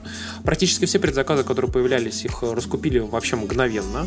А, из-за того, что VR требует э, для своей работы PlayStation камеру, и, в принципе, неплохо было бы еще иметь PlayStation Move, продажи PlayStation Move и PlayStation камеры, и даже, блин, подставки под ссаную PlayStation камеру взлетели на сотни процентов на Амазоне. То есть, э, Кстати, даже, да, и у игр, которые даже не в стартовой линейке, а просто поддерживают VR, на 600% взлетели продаж. Та- Типа GT Sport. там Тут вопрос э, еще в том, что на Амазоне ссаная подставка под камеру на телевизор находится на четвертом месте в топе продаж. Да. Четвертом, блять. Чтобы вы просто понимали, да, насколько провальная идея VR, насколько он вот уже обречен. Прям вот, вот, знаете, как говорится, dead on arrival, как бы вот он сейчас вот уже обречен, еще не пришедший. В общем, смысл в том, что э, PlayStation VR будет продаваться э, за 400 долларов, в него будет входить в комплект э, шлем, соответственно, процессинг-блок специальный, о котором мы тоже говорили как-то в одном из наших подкастов. Процессинг-блок э, у некоторых людей вызывает, э, так скажем, ошибочные э, мнения по этому поводу. Процессинг-блок не занимается тем, что обсчитывает VR. Он не Он является про- не- самостоятельной он не является консолью. процессинг-блоком, парни. Он не является консолью отдельной. а, Он как бы не выполняет какой-то такой сверхсерьезной функции. Две самые основные функции а, процессинг-блока заключаются в следующем. Первый, он полностью обрабатывает звук 3D, потому что в VR требуется очень мощная система обработки 3D-звука, чтобы человек, когда вер- вертит головой, чтобы звук вокруг него там тоже правильно весь позиционировался. Вот это Позиционировался, да. Это внешняя звуковая карта, по факту. это внешняя звуковая карта, которая правильно обрабатывает звук именно под VR. А второе — это мирроринг изображения, которое а, человек видит в VR. В шлеме. а, да. в шлеме, то есть оно корректируется таким образом, чтобы оно не выглядело искривленным, как это его видит его человек в а, шлеме, а, в этих окулярах, так скажем. А, а Вот э, он его выправляет обратно и экстраполирует таким образом, чтобы оно нормально, вменяемо выглядело на телевизоре. Чтобы, грубо говоря, люди, которые сидят вместе с человеком, чтобы они видели примерно то, что видит человек, но только в нормальном виде. Вот. И еще новая функция, которую э, заявил Sony, как бы, но которая до этого была неизвестна, с помощью этой коробочки будет как раз-таки производиться э, асинхронный мультиплеер. Они даже показали это в игре, э, которая называется Playroom VR. Playroom, как вы помните, это игра стартовая про роботов, которая использовала как раз-таки камеру для PlayStation. В общем, там можно будет играть таким образом, что человек в шлеме видит одно, а люди на экране видят другое. И они способны управлять, например, там маленькими этими роботами и взаимодействовать с человеком, который играет э, в шлеме. Вот. То есть такой синхронный мультиплеер. И напомню еще раз, этот, этот, э, эта коробочка не обрабатывает VR, не помогает PlayStation в графическом плане, ничего такого не делает. Она делает только эти три функции. Вот и все. Поэтому, как нам уже написали в Твиттере, графон в PlayStation VR полное говно. лучше не будет, поскольку э, картинка Full HD делится пополам э, для левого глаза и для правого, и надо ее выводить в 120 Гц, то есть 120 FPS в лучшем случае. Нет, там А. это, это не так на самом деле. 60, не слушайте, 60, не слушайте а дальше интерполяция. Там, в общем, смысл в том, что, э, по сути, э, картинку нужно рендерить два раза в разрешении 960 на 1080 в минимум 60 кадров в секунду. Меньше, чем 60 кадров в секунду не будут приниматься игры на сертификацию под PlayStation VR вообще. А, Соответственно, должно быть минимум 60 кадров на каждый глаз. а Лучше 90, а идеально 120. Как вы понимаете, на PlayStation э, 4 далеко не все игры идут в нормальном 1080p 30 кадров в секунду. А, Как бы иногда даже. Некоторые подтормаживают, да. А, а уж чтобы они шли как бы в большем разрешении с большим количеством кадров э, в секунду, как бы, ну, для этого нужно реально ухудшать то, что вы видите в игре. Но я могу вам следующий сказать момент, который люди, к сожалению, не воспринимают ни в коем случае до сих пор. Послушайте меня, как бы это реально очень важное программное заявление. Когда вы будете сидеть в PlayStation VR, или вы будете играть в любом другом VR, даже если это Samsung Gear VR, и с помощью там вашего мобильного телефона, просто сидение за столом и раскладывание а, фигурок на столе в VR произведет на вас неизгладимое впечатление, если вы никогда не одевали шлем виртуальной реальности. Потому что это действительно очень необычное ощущение, а уж то, что вы увидите э, в виде игр, даже самых простейших в виртуальной реальности, произведет на вас действительно очень мощное впечатление. А уж то, что вы увидите в PlayStation VR или даже в Oculus Rift или в, э, например, там HTC Vive, Поверьте мне, игры, которые будут хоть с каким-то неплохим графоном, как это, например, даже выглядит в э, шутере Riggs, который показали под PlayStation VR, или если вы, например, будете играть в No Man's Sky в PlayStation VR, то поверьте, на вот это произведет на вас вообще безумное впечатление. Потому что это действительно выглядит очень круто и очень необычно. Тут э, стоит упомянуть то, что, э, допустим, автор Forbes тут писал недавно статейку о том, как на него произвел впечатление демка. Ну, правда, она была для HTC Vive, а не для э, PlayStation VR, но тем не менее. Он впервые одел шлем виртуальной реальности, и там была демка, где надо было забраться на Эверест. То есть ты попадал э, в тело, скажем так, э, некого Альпиниста. альпиниста, да. Вокруг была не, было не видео 360 градусов, а именно рендеринг, то есть э, была сделана на, на, на полигонах и всем таком прочем э, гора Эверест на Unreal Engine 4. И вот э, он говорит, что когда я надел шлем и в принципе оказался там а, спустя буквально там 5-6 минут у меня началась дичайшая паника, что мне не хватит воздуха здесь. Поскольку я на Эвересте. Я, говорит, смотрел на свои унты и, и понимал, что они застревают в снегу. После того, как он снял шлем, до него дошло, что никаких унт на нем не было. Поскольку это его голова додумала э, картинку.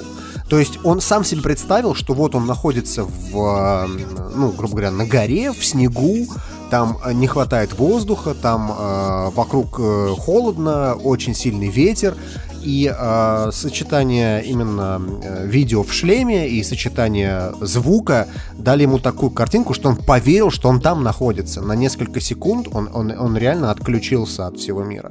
И после того, как он снял шлем, он говорит, что я таких ощущений не испытывал больше вообще никогда. И я не смог дойти, пройти демку до конца. И разработчики этой демки ему сказали, что в принципе он не одинок в своих ощущениях, поскольку очень сильно эм, погружаешься ты в эту всю атмосферу. То есть это не просмотр какого-то видео в 360 градусов, то есть то, что вы можете сейчас зайти на ютубе, набрать видео 360 градусов и посмотреть. Нет, а, дело в том, что наш мозг, он в принципе не видеокамера, он не регистрирует все подряд. Все идет через интерпретацию мозга. Если мозгу что-то додумалось, то вы это увидите, парни, вот и все. Поэтому любой, даже самый простейший VR очень сильное впечатление на людей производит. Особенно, когда они видят это в первый раз. Please. Это так. А, Я только еще дополню про, по поводу а, того, что PlayStation VR будет продаваться не только за 400 долларов, но и за 500 долларов. И я думаю, что этот бандл будет самый популярный, потому что в него входит еще игра PlayStation Worlds, а, PlayStation VR Worlds. Это, так скажем, сборник мини-игр, которые делали First Party студии Sony. И туда же будет входить и камера, и PlayStation Move. Напомню, что... И, собственно, сборник. да, то есть, по сути, как бы вообще PlayStation камера как бы сама по себе стоит где-то около 50 долларов. PlayStation Move стоит тоже там, типа, каждый где-то около там 30, 40, 50 долларов. Плюс еще и игра, как бы, я думаю, что это хороший bundle, который, в принципе, купят все. Я вот честно сказать, что я реально, я хотел купить камеру вот прямо сейчас. Но потому что я все-таки куплю вот такой bundle. Я думаю, что он будет стоить в России около 40 тысяч рублей, может быть, чуть-чуть дешевле. Вот. А, А. Давайте посчитаем просто вот ради интереса, да, сколько вам обойдется VR-развлечение. Если у вас нет PlayStation 4, то она стоит около 30 тысяч рублей примерно, там 32 может быть, там может, Ну, быть может стоить 28. 26, да, Да, 26. см- смотря за сколько возьмете, короче, допустим 30. Плюс примерно 40 тысяч вам придется потратить на бандл. То есть в итоге получается, что э, VR на PlayStation вам обойдется в 70 тысяч рублей. Ну, это Теперь полный берем- bundle. Можно купить за тридцатку, можно за 60 в итоге, потому что, на Да. самом деле, можно купить камеру э, и bundle за 400 долларов, которые и мувы далеко не для всех будут игры обязательно. Там, э, как бы, говорится, что практически во всех игрушках можно будет отказаться от мувов, как бы, и игры, которые прямо требовать мува будут, их там, типа, вообще очень немного. Еще важный момент. Мувы подходят от PlayStation 3. То есть это не какие-то специальные Это- мувы для PlayStation же 4. самые. Это те же самые, да, мувы, которые э, на складах там до сих пор продаются. э, В каком-нибудь видео стопудово найдете. А, так вот, На 70 развес. тысяч рублей для PlayStation VR, если у вас нет PlayStation 4. А, для того же Oculus, Да, давайте посчитаем, сколько это будет стоить. Oculus будет стоить 70, потому что он будет по европейской цене. А Европейская цена у него 750, чуть ли не по-моему, 800, долларов или- 800 евро, потому что налог. Да. Ну, в общем, 800 евро, как бы около 70 тысяч рублей у вас будет стоить только шлем с контроллерами. Без компа, который Без потребуется. контроллера, собой. парни. То там в комплекте А. контроллер от Xbox, то есть А, обыкновенный да, да, геймпад. да, да, да. Там Всё нету точно. никаких ни э, мувов, ничего такого подобного. Если вы что-то подобное хотите, то вам нужно будет либо от Razer, либо от Logitech. Нет, у них свои покупать- собственные контроллеры же, вот эти, которые типа на руку Да, такие да, да, круглые да, да, да, одеваются. да, да, да. Ну, да, короче да, говоря, они да, не но входят. их еще не, не, не, это, не анонсировали. Они дату не входят в тот комплект, который сейчас доступен по предзаказу. Соответственно, за 70 штук вы получаете только один единственный шлем. И вам нужен достаточно хороший, мощный ПК, а, на котором... 1110. Ну, 110, ладно, давайте, давайте мы упростим, скажем так, можно и за 70 собрать такой ПК, более-менее Ну, хороший. 140 косарей. Да, то есть э, для того, чтобы насладиться VR полноценным, вы должны потратить где-то, ну, 130, 140, там, 150 тысяч рублей примерно. Это если у вас нет ПК. Если у вас есть хороший ПК, то, естественно, дешевле. А, и, то есть, вы сами подумайте, да, то, что PlayStation VR, даже несмотря на то, что он из всех шлемов самый технологически отсталый. То есть он... Нет. а, Нет, он Не не, совсем. отсталый. Он не- как раз не отстал. У него, например, 120 Гц обновления, в отличие от Oculus, И у у которого него 90. RGB пиксели, кстати говоря, что тоже важно. А у То есть Oculus у него другая структура, да, у него другая структура субпикселей, поэтому скриндор эффект на самом деле еще надо посмотреть, на каком шлеме будет. Ну вот я могу сказать э, честно, что когда я пробовал, например, Oculus Rift DK2, который Dev- Developer Kit 2, он старый, он отсталый, и я знаю точно, что э, релизный Oculus будет намного лучше, но там э, вот этот эффект скриндора, когда ты смотришь на изображение, и ты видишь сетку пикселей, сквозь которые ты как смотришь на изображение, как будто бы, вот там этот эффект был. На Gear VR, а, который вот как раз-таки всовываешь ты... Я, я- Pentile. Я- я смотрел, я могу сказать так точно, что у меня был э, Galaxy Note э, 5, и на Galaxy Note 5, вставленном в Gear VR, этот эффект был очень заметен. Ну, то есть вот этот ты смотришь через сетку пикселей, такой, как через сетку квадратиков. А на PlayStation VR, а мы сиди, играли в него на Игромире, и это была, по сути, уже почти что релизная версия шлема, а, этого эффекта нет вообще. Ну, то есть ты не видишь вот. вот. эту сетку пикселей, ты ее не видишь. То есть нет вот этого эффекта, что ты смотришь через решетку. Да, но справедливости ради, скажем так, у PlayStation VR меньше разрешения экрана, а, меньше, соответственно, по-моему, по-моему, 90, что ли, герц, да, у HTC Vive или что-то подобное. У Короче HTC говоря, у- Vive и Oculus 90, а у PlayStation они в последний момент объявили, что 120. Да. А, но у HTC Vive лучше работает трекинг, то есть э, благодаря тому, что у него висят вот эти вот э, маленькие коробочки Маяки. биконы, да, маяки. А, и, в принципе, из всех устройств наиболее технологически совершенным является HTC Vive. Но проблема тут в следующем. HTC Vive из всех Самый этих дорогой. устройств самый дорогой. Он реально И очень самое главное, дорогой. самый недружелюбный к вашей комнате, что тоже важно. Да. Ну, там его А. тестировали, сказали, что вроде как он, он не, не требует очень много места, но все равно требует места. При Да, этом именно. а, для Oculus э, создается такая своя некая экосистема, типа как у нас была экосистема с PlayStation и Xbox, то есть своя-своя. А, У Oculus будут свои игры-эксклюзивы, которые будут выходить только исключительно под Oculus Rift. У HTC Vive никаких эксклюзивов не будут, потому что они вступили э, в коллаборацию OpenVR, и это означает то, что игры, э, которые делаются исключительно под HTC Vive, э, могут вполне себе поддерживать и тот же Oculus, и тот же PlayStation VR. Я думаю, что э, господин Гейб Ньюэлл вполне может выпустить какой-то эксклюзив под HTC Vive. Но- Half-Life 3, как мы уже в каком-то из подкастов обсуждали, что если выйдет Half-Life 3 исключительно под VR, каждый второй пойдет и купит себе VR. Да, мне нужно Если под учебу, мне нужно под учебу 300 тысяч рублей.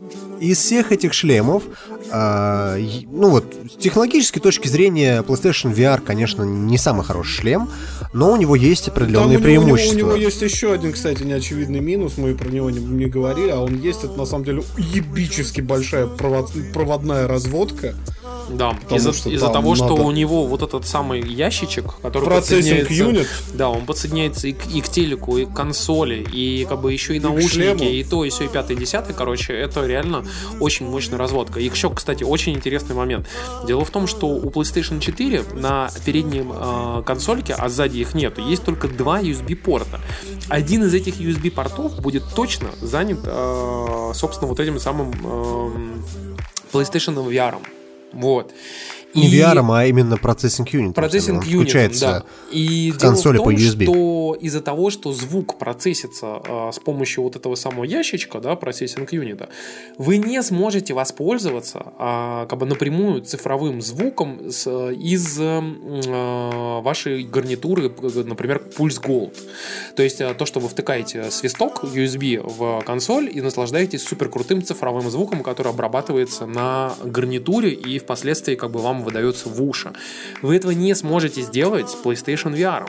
Соответственно, вам придется что делать? Вам придется вашу замечательную Pulse Gold гарнитуру подсоединять с помощью провода в пассивном режиме к шлему и только так ей пользоваться. Соответственно, а, а, а, шлем и, и вот это именно шлем будет обрабатывать вместе с процессинг юнитом звук из цифры в аналог и отправлять его в дырку в обычную джек который вы будете как бы втыкать, как бы, соответственно, в пассивном режиме а, вот эти самые наушники, которые у вас есть, например, Pulse Gold или любую другую гарнитуру, или наушники, те, которые входят в комплект с а, затычки обычно. Ну, там с- такие да. простенькие затычки, да.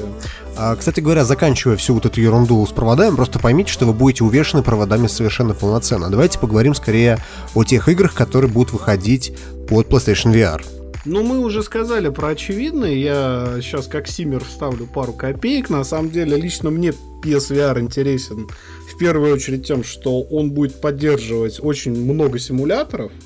И уже на GDC показали новый build Drive Club для VR. А Project Cars, как же, Макс, ты чё? О. Под Oculus показывали.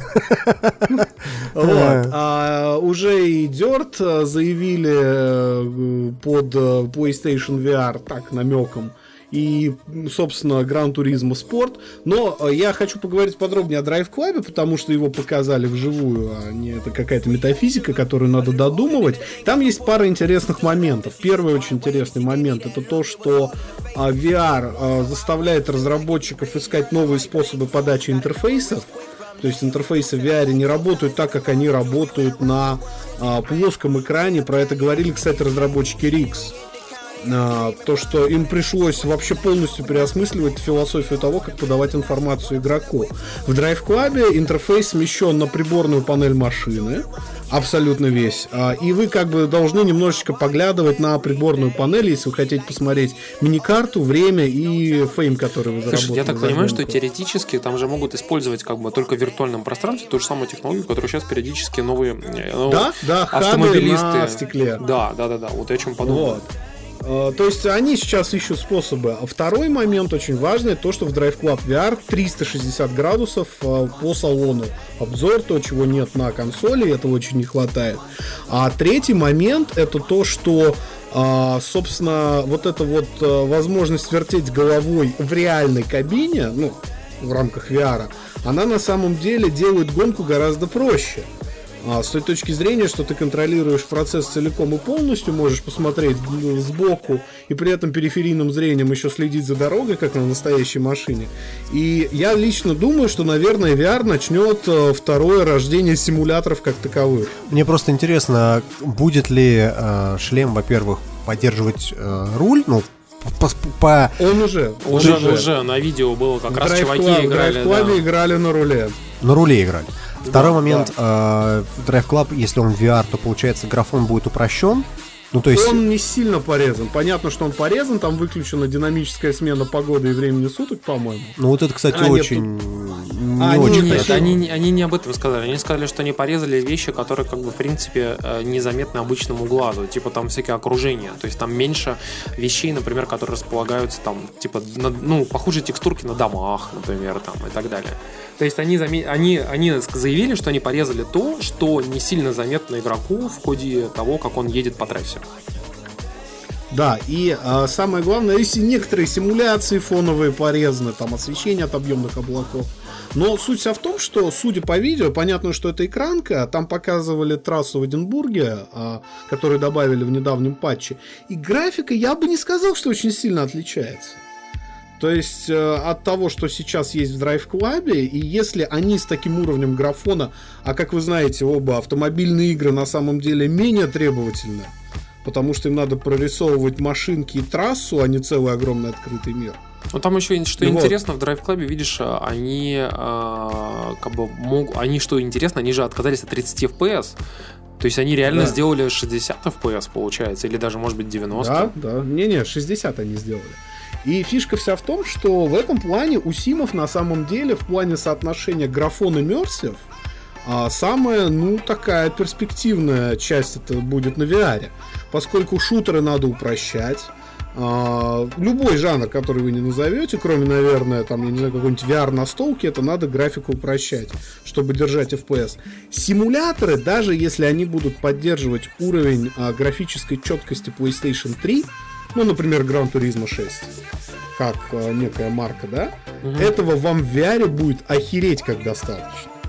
Ну, это Ну, правда, вот. да. Тут вопрос скорее еще в том, а, насколько будут интересными те же самые игры. Drive Club на самом деле, ну, достаточно интересная гонка, но это не Гран Туризма. Вот будет ли Гран Туризма поддерживать VR? Вот это большой Turismo вопрос. уже заявлен. Уже VR, заявлен. VR-режим заявлен в GT Sport. И, собственно, после анонса PSVR предзаказы GT Sport подскочили на 600%. Так что посмотрим, что из этого выйдет. Но я могу, кстати, интересно сказать еще, что э, насчет вот именно того, что Макс говорил про э, необычные типа как бы вот игры, как их будут там имплементировать. Вот, например, Battlefront, как вы знаете, Star Wars, э, который у нас всячески маркетируется на PlayStation, заявили, что будет отдельная версия Battlefront под PlayStation VR. Но все начали потирать руки и думать, что нихера себе крутой графон Battlefront, да еще в VR. Но я хочу а, охладить ваше трахание, короче. В общем, смысл в том, что Battlefront VR будет каким-то очень маленьким демо-экспириенсом, который по факту на самом деле а, выйдет как некий аддон к игре Основной игре. даже не так. Если у вас будет игра Playroom VR, и у вас есть Battlefront, то вы можете к Playroom VR скачать дополнение, которое будет как раз-таки Battlefront, вот Battlefront. То есть это, некая, как, это какая-то непонятная херь вообще, если Вы честно. видели, что по Звездным войнам еще выходит VR-игра Trials of Tatooine? А вот, И вот там это тоже уже интересно. И там, и там реально, нет, там на самом деле не настолько интересно. То есть там смысл какой? Ты стоишь, а, вокруг тебя 360 градусов а, Татуин, да, и из тебя, и- в тебя издалека стреляют из бластеров. Ты берешь в руки мув, и у тебя в руке появляется световой меч. Ты этим световым мечом, типа, рукой отбиваешь выстрелы. Ну, то есть, это, это, конечно, очень прикольно и клево, но это развлечение минут на 20. Потом тебе надоедает, ты просто выключаешь эту игру. Вот я Слушай, думаю, ну что по Battlefront демки. будет нечто похожее, на То самом же деле. самое, я уверен в этом, как бы, что это тоже будут такие чисто демки, как бы такие экспириенсы. То есть И, ты взял, кстати, раз, короче, ну, раз уж у нас речь зашла про экспириенсы, вот та игра, которая входит в bundle за 500 долларов, это PlayStation VR Worlds. Там а, появился небольшое, э, небольшой трейлер, скажем так, там этих всех игр. И там, по большому счету, все игры сводятся к одному. Ты стоишь на месте, вокруг тебя что-то происходит есть какая-то совершенно минимальная интерактивность. Ну, то есть, например, ты попадаешь в э, под, под воду, в лодку, э, не в лодку, в такую в клетку, Клетку, которую, знаете, да. там эти э, акулы подводни- плавают подводники тебя. сидят иногда. И на эту клетку нападает акула. И вот ты сможешь с разных сторон там посмотреть, но при этом ты никак с ней не э, реагируешь, ты не можешь ничего сделать там. Ты просто стоишь и смотришь, и на тебя в, в- в реальном времени бросается акула. Это на самом деле прикольно, но это опять же развлечение минут на 20. Ну, Или это, то же те- это самое- такой чисто ёба experience, понимаешь, что такой Да, показал, типа, да. друзьям, и все такие, ебать. Но, собственно, я поэтому и говорю, что Симы к этому готовы больше всего, потому что им не надо радикально что-то искать в геймплее. Мне на самом деле все вот эти ролики напоминают то время, когда выходила первая PlayStation, и там был демо-диск, на котором можно было посмотреть на Динозаврик. ёбар-графон, да, на динозавра. Скат, и скат там был. И еще, на да. ската, да. Это Ну. было охуенно просто. Вот здесь нечто то же самое, только в VR. Вот реально то же самое. И, Это так, кстати но- говоря, э, в PlayStation VR будет встроен некий режим кинотеатра. И для него даже анонсировали некие специальные фильмы. Например, э, фильм от бывшего аниматора Pixar и Банжи Гэри Дегал. Нет, нет, нет, ты, ты, ты путаешь, путаешь, смотри. А, там есть два момента. Первый это то, что в PlayStation VR а, специально для него добавят поддержку в медиаплеер 360 градусов видео. Да. Это позволит смотреть любой VR-порно с флешки, там всякие VR-концерты, наверняка YouTube VR-поддержку добавит. Появится режим а, интерактивного кинотеатра, что есть можно играть в 2D а, игры с обычной PlayStation как бы в режиме виртуального телевизора пятиметрового. Ну, ты типа, ты типа сидишь самое. в кинотеатре, и перед тобой Да, огромный да, экран, да, как да, будто да. бы, да. Я, слушайте, самое вспомнил все эти, знаете, э, 360-градусные игры старые, которые вот А, э, да, типа да, да, Миста квеста, там какого-нибудь, типа квеста, да. The Book of Watermarks, вот эта вся херня. А, Поверь мне, у них, ты- се- у них сейчас будет расцвет. Да, ну просто потому что это портирование ерундовое совершенно. Так вот, а, значит, это первое. А второе, это уже отдельно. Вот Гэри the Гал, это будет короткометражка. А от бывшего аниматора Pixar Bungie, но это будет короткометражка, сделанная на игровом движке. В реал-тайме. Да, да. Ну, как нам уже сказали в Твиттере, выглядит она как говно. Ну, это правда. Ну она выглядит мультяшная, мультяшка. Ну что вы, вы зря так. Ну, Но в общем, любом случае это прикольный формат, и VR на самом деле, а, чем он крут, в отличие от какого-нибудь 3D, например, 3D, да, с которым VR почему-то сравнивают, ну, бог с ними. А, здесь э, как бы формат, поскольку это новый формат вообще подачи контента, это даже не а, формат того, как вы видите контент, это вообще как его надо подавать. Сейчас геймдизайнеры будут активно перестраивать старые свои парадигмы, которые они выстраивали десятилетиями. Как рисовать интерфейсы, как взаимодействовать с игровым миром, как правильно даже вплоть до того ставить камеру, например, в играх от третьего лица, чтобы игрок, игрок не заблевал. На Это GDC правда. была, была хорошая панель, где обсуждали хоррор-игры для VR. И там говорили, что «Ребята, делайте хоррор-игры какие, блядь, угодно, но не злоупотребляйте эм, скримерами». Поскольку Да. скример в кино или там скример в обычной 2D игре, это нормально абсолютно. Ну, там у тебя чуть-чуть скакнуло давление и все прочее. В VR любой, блядь, абсолютно скример ведет к тому, что человек срывает с себя шлем и кидает его в телевизор. Ну, вот, кстати, это правда. Там показывали же видос, как люди играли, короче, в VR Experience паранормальное явление. Там реально люди, короче, стоят, а потом, типа, у них явно что-то происходит, как бы, и они оборачиваются. И вот момент, когда они оборачиваются, там люди орали, реально в шлемы скидывали, бросали э, и убегали просто. Понимаешь? Это Причем хорошо, это- это- хорошо это что не было- топтали, знаешь. Нет, я имею в виду, что это была не поставленная фигня какая-то, да, а просто обычная панель, где просто обычные люди играли. И все, ну там ты- кто-то просто охеревал из, из шлема, знаешь, так типа поднимал на лоб и просто такой типа, блядь, так вот так вот сидел. Да, да, А тё- да, да. Некоторые телки просто реально прям сбрасывали. Кто-то, короче, там пытался снять, у него не получалось снять шлем. А, был человек, который убегал, короче, таска- с- компьютер за ним там а- отпрыгивал по- проводами, короче. Ну, то есть там реально э, жесткотека. И вот чуваки, которые сделали паранормальное явление, они тоже там сказали, типа, что, блин, ну, вот что-то вот что-то перестарались, типа. Понимаешь? Не, просто, просто это типичная реакция человека, да, который себе снимает эту хуйню и, и просто, бля, ее выкинуть подальше.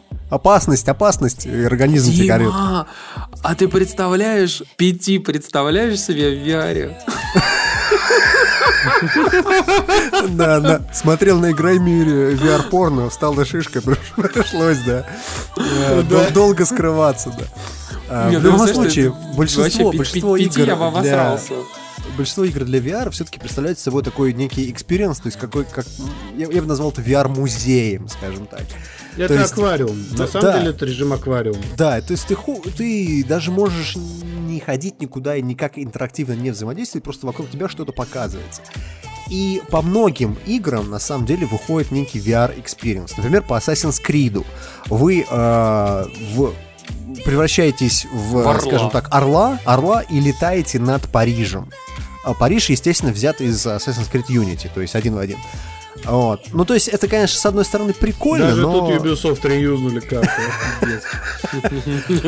На самом деле у Ubisoft очень большой, э, скажем так, большая история разработки именно VR-музеев, поскольку они сотрудничают с кучей э, музеев во Франции. И, например, вот тот же самый э, ну, полет фанеры над Парижем, господи. Полет, над Парижем, он э, демонстрировался еще до э, появления PlayStation VR, до появления э, всех этих шлемов, как еще на каком-то старом-старом прототипе Да Oculus. не, ну они, да, в, они в музее поставили кучу этих Oculus, там приводили школьников, они ходили и смотрели там виртуальную презентацию, как выглядел их Париж там в какие-то там 40-е, что ли, годы или что-то такое, я не помню точно. Вот. И э, вот та- такого рода VR-музеи, они будут выходить наверняка по каждой второй игре, я просто в этом уверен. Ну, это, Это правда, да. как бы. Но вот, кстати, по по поводу VR-музея и опыта, очень интересно в этом плане игра Dreams. Если вы помните, ее анонсировали на PlayStation 4, и вроде как это игра от Media Molecule, которые сделали Little Big Planet и Tearaway, и они, как бы, если вы помните, очень сильно, как бы, по- вообще всячески пытались, э, как бы, заставить людей делать какой-то интересный контент, и в Little Big Planet реально люди делали все, что только не лень, включая там чуть ли не порт э, первых там каких-то сцен Final Fantasy 7, а, только с помощью вот этих секбоев, которые были там в Little Big Planet. Но и они сделали новую игру, которую вот мы когда запустили в Твиттере а, геймплей этой игры, которую недавно показали, нам написали очень хорошую историю, которая называется о том, что это, по сути, Майнкрафт на спидах. Это действительно реально как бы очень похожая характеристика, потому что это действительно как Майнкрафт. Только в нем вы можете не только строить миры, вообще какие угодно, вы можете еще и задавать э, то, как эти миры работают, какие там герои будут, как эти герои себя ведут, как они выглядят. Вы можете э, использовать местный скульптор, который по сути похож на э, Z-Sculpt, э, ZBrush. Есть такой как бы инструмент, очень многие моделеры его знают, потому что в ZBrush как бы вы можете нарисовать вообще что угодно. И вот там то же самое. Вы можете нарисовать вообще все, что угодно. И правильно это анимировать, как бы и, там звуки задать, и вообще все, что хочешь сделать. И там показывали, как э, можно сделать там лес с водою, можно сделать там какую-то космическую историю, как бы, можно сделать там футуристичный город, можно там какую-то заснеженную тундру, все что угодно. И как бы при этом люди будут создавать контент, и когда ты создаешь уже свой собственный контент, ты можешь искать ассеты, по сути, в, ну, как бы в местной сети, очень быстро и легко. Например, набираешь там медведь, как бы, бир, и ты смотришь там и белый медведь, и такой медведь, и мультяшный медведь, и серьезный медведь, и злой, и добрый, и, и вот вообще какой угодно. И... Слушай, ну вот я смотрел э, ролик, я должен сказать, что мне ну как-то не особо понравилось, поскольку это опять Little Big Planet, но мне понравилось другое, то, что это все происходит в VR, и ты реально этими двумя мувами, э, как, как скульптор создаешь себе, да, да, да, то есть реально создаешь себе все, что тебе интересно. Мне на самом деле э, в этом плане м, интересно, как это будет сделано э, на ПК, а не на PlayStation, когда, например, какой-нибудь там э, шлем э, с какой-нибудь программой для скульптинга, именно там тот же самый ZBrush, как это будет реализовано. То есть это, на самом деле это реально очень прикольно. То есть ты берешь и вот э, реально руками делаешь там лицо какое-нибудь Слушай, да, или на вазу. Oculus, на Oculus Rift уже существует куча демок и беток различных скульпторов. Ба, Прям вот реально куча, поверь мне. А, Самое главное, что есть в Dreams у Media Molecule, что отличает его от прочих генераторов контента, типа Майнкрафта. Во-первых, там есть совершенно охеренная графика. И это касается даже не графической составляющей как таковой, а именно рендера, который используют они все такое мягкое, пушистое, очень классное. да, Сложно передать словами. Art Direction такой, да, своеобразный. Art Direction. А второй момент, очень важный, это то, что все-таки в игре Media Molecule, как мы знаем по их предыдущим играм, в том числе, а, есть синглплеер, и, скорее всего, он будет неплохим. Заканчивая всю эту бодягу э, с VR, должен сказать, что помимо э, PlayStation VR шлема, на этой неделе AMD также представила свой шлем виртуальной реальности. Сулон. Сулон Q. Про него пока практически ничего не известно. Известно только то, что AMD туда запихнула фактически компьютер, то есть вы на голове на своей носите, э, не знаю, там, видеокарту э, Radeon X, там, Подожди, не то есть он будет сам по себе работать без компа? Да, он работает Да, да, без да, да, компа. Это именно фишка. Это их фишка. Там, скорее всего, э, ну, как, как уже нам шутили в Твиттере, ноутбучное железо. И это, и это, в принципе, неплохая гре- гретельная шапка для головы, чтобы, если тебе холодно, ты э, одеваешь ее, э, запускаешь какой-нибудь Crysis 3 в VR, и просто тебе становится тепло.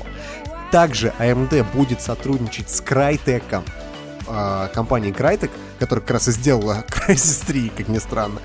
Crytek будет делать игры, а AMD будет делать железо, вот эти шлемы и все такое прочее. И это, в принципе, достаточно интересная схема работы, если бы Crytek не делала еще и кучу других игр для VR, для всех остальных шлемов, в том числе и Oculus, в том числе и PlayStation Слушай, ну, я VR. думаю, что они как раз будут все выходить на AMD, на их шлеме, вот и все. Ну, то есть то же самое да. Робинзон там или вот эти динозавры там и прочая вот эта вся фигня, она будет как раз там и выходить. Вот и все. А, Samsung тут придумали наушники, а, которые с помощью электростимуляции слухового нерва вызывают у вас ощущение передвижения в пространстве. И многие говорят о том, что, в принципе, эти наушники это некий а, такой зарок а, Samsung на следующую версию своего Gear VR, в котором, скорее всего, будут эти наушники уже придуманы, сделанные и э, будут входить в комплект.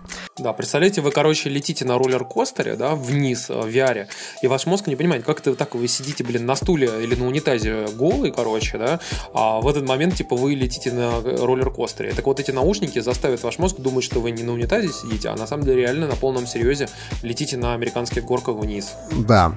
И э, для него уже сразу же придумают э, какой-нибудь ролик, где вы полтора часа едете в автобусе и вас тошнит. Потому что укачало.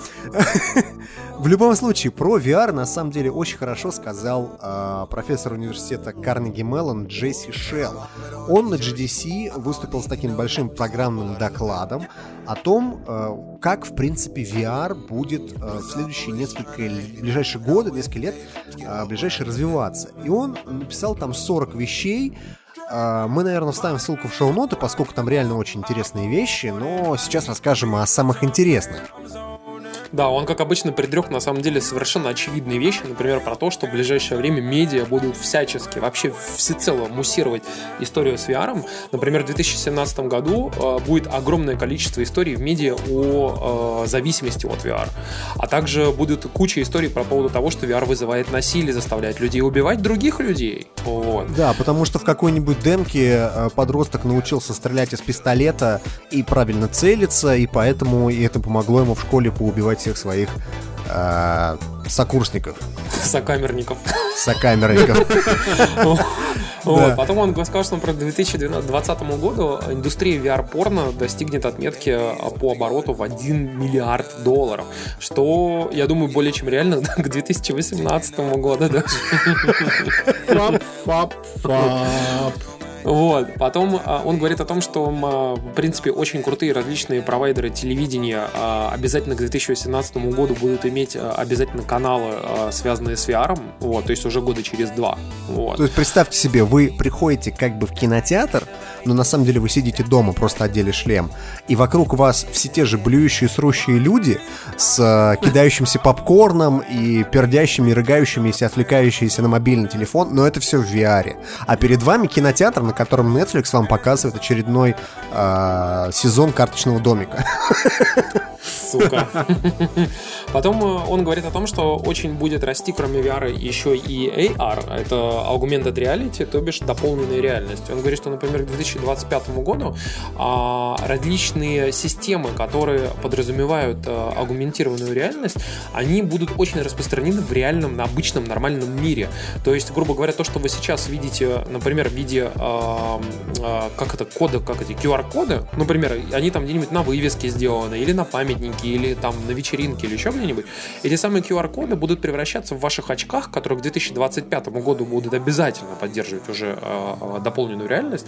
В ваших очках будут превращаться в какое-то изображение. То есть вы подходите к памятнику, а у вас там целая, блин, битва при на- накалке разворачивается. Ну и, собственно, он... За твою мамку. Да, и он примерно о том же говорит, что будет с телевидением работать точно так же. То есть вы смотрите на обычный телек стандартный, как бы, а при этом э, у вас э, телек разворачивается во что-то такое, типа, вообще нереально, необычное, такое в дополненную какую-то историю. Вот. Мне просто страшно Киселева будет смотреть. Блин, пожалуйста. Please no. Киселев в вашей комнате рассказывает вам прям, прям вплотную в лицо. Ты понимаешь? Ты, понимаешь? пепел. Ты, блядь. Иде- Идеально. Слушайте, все, предзаказываю.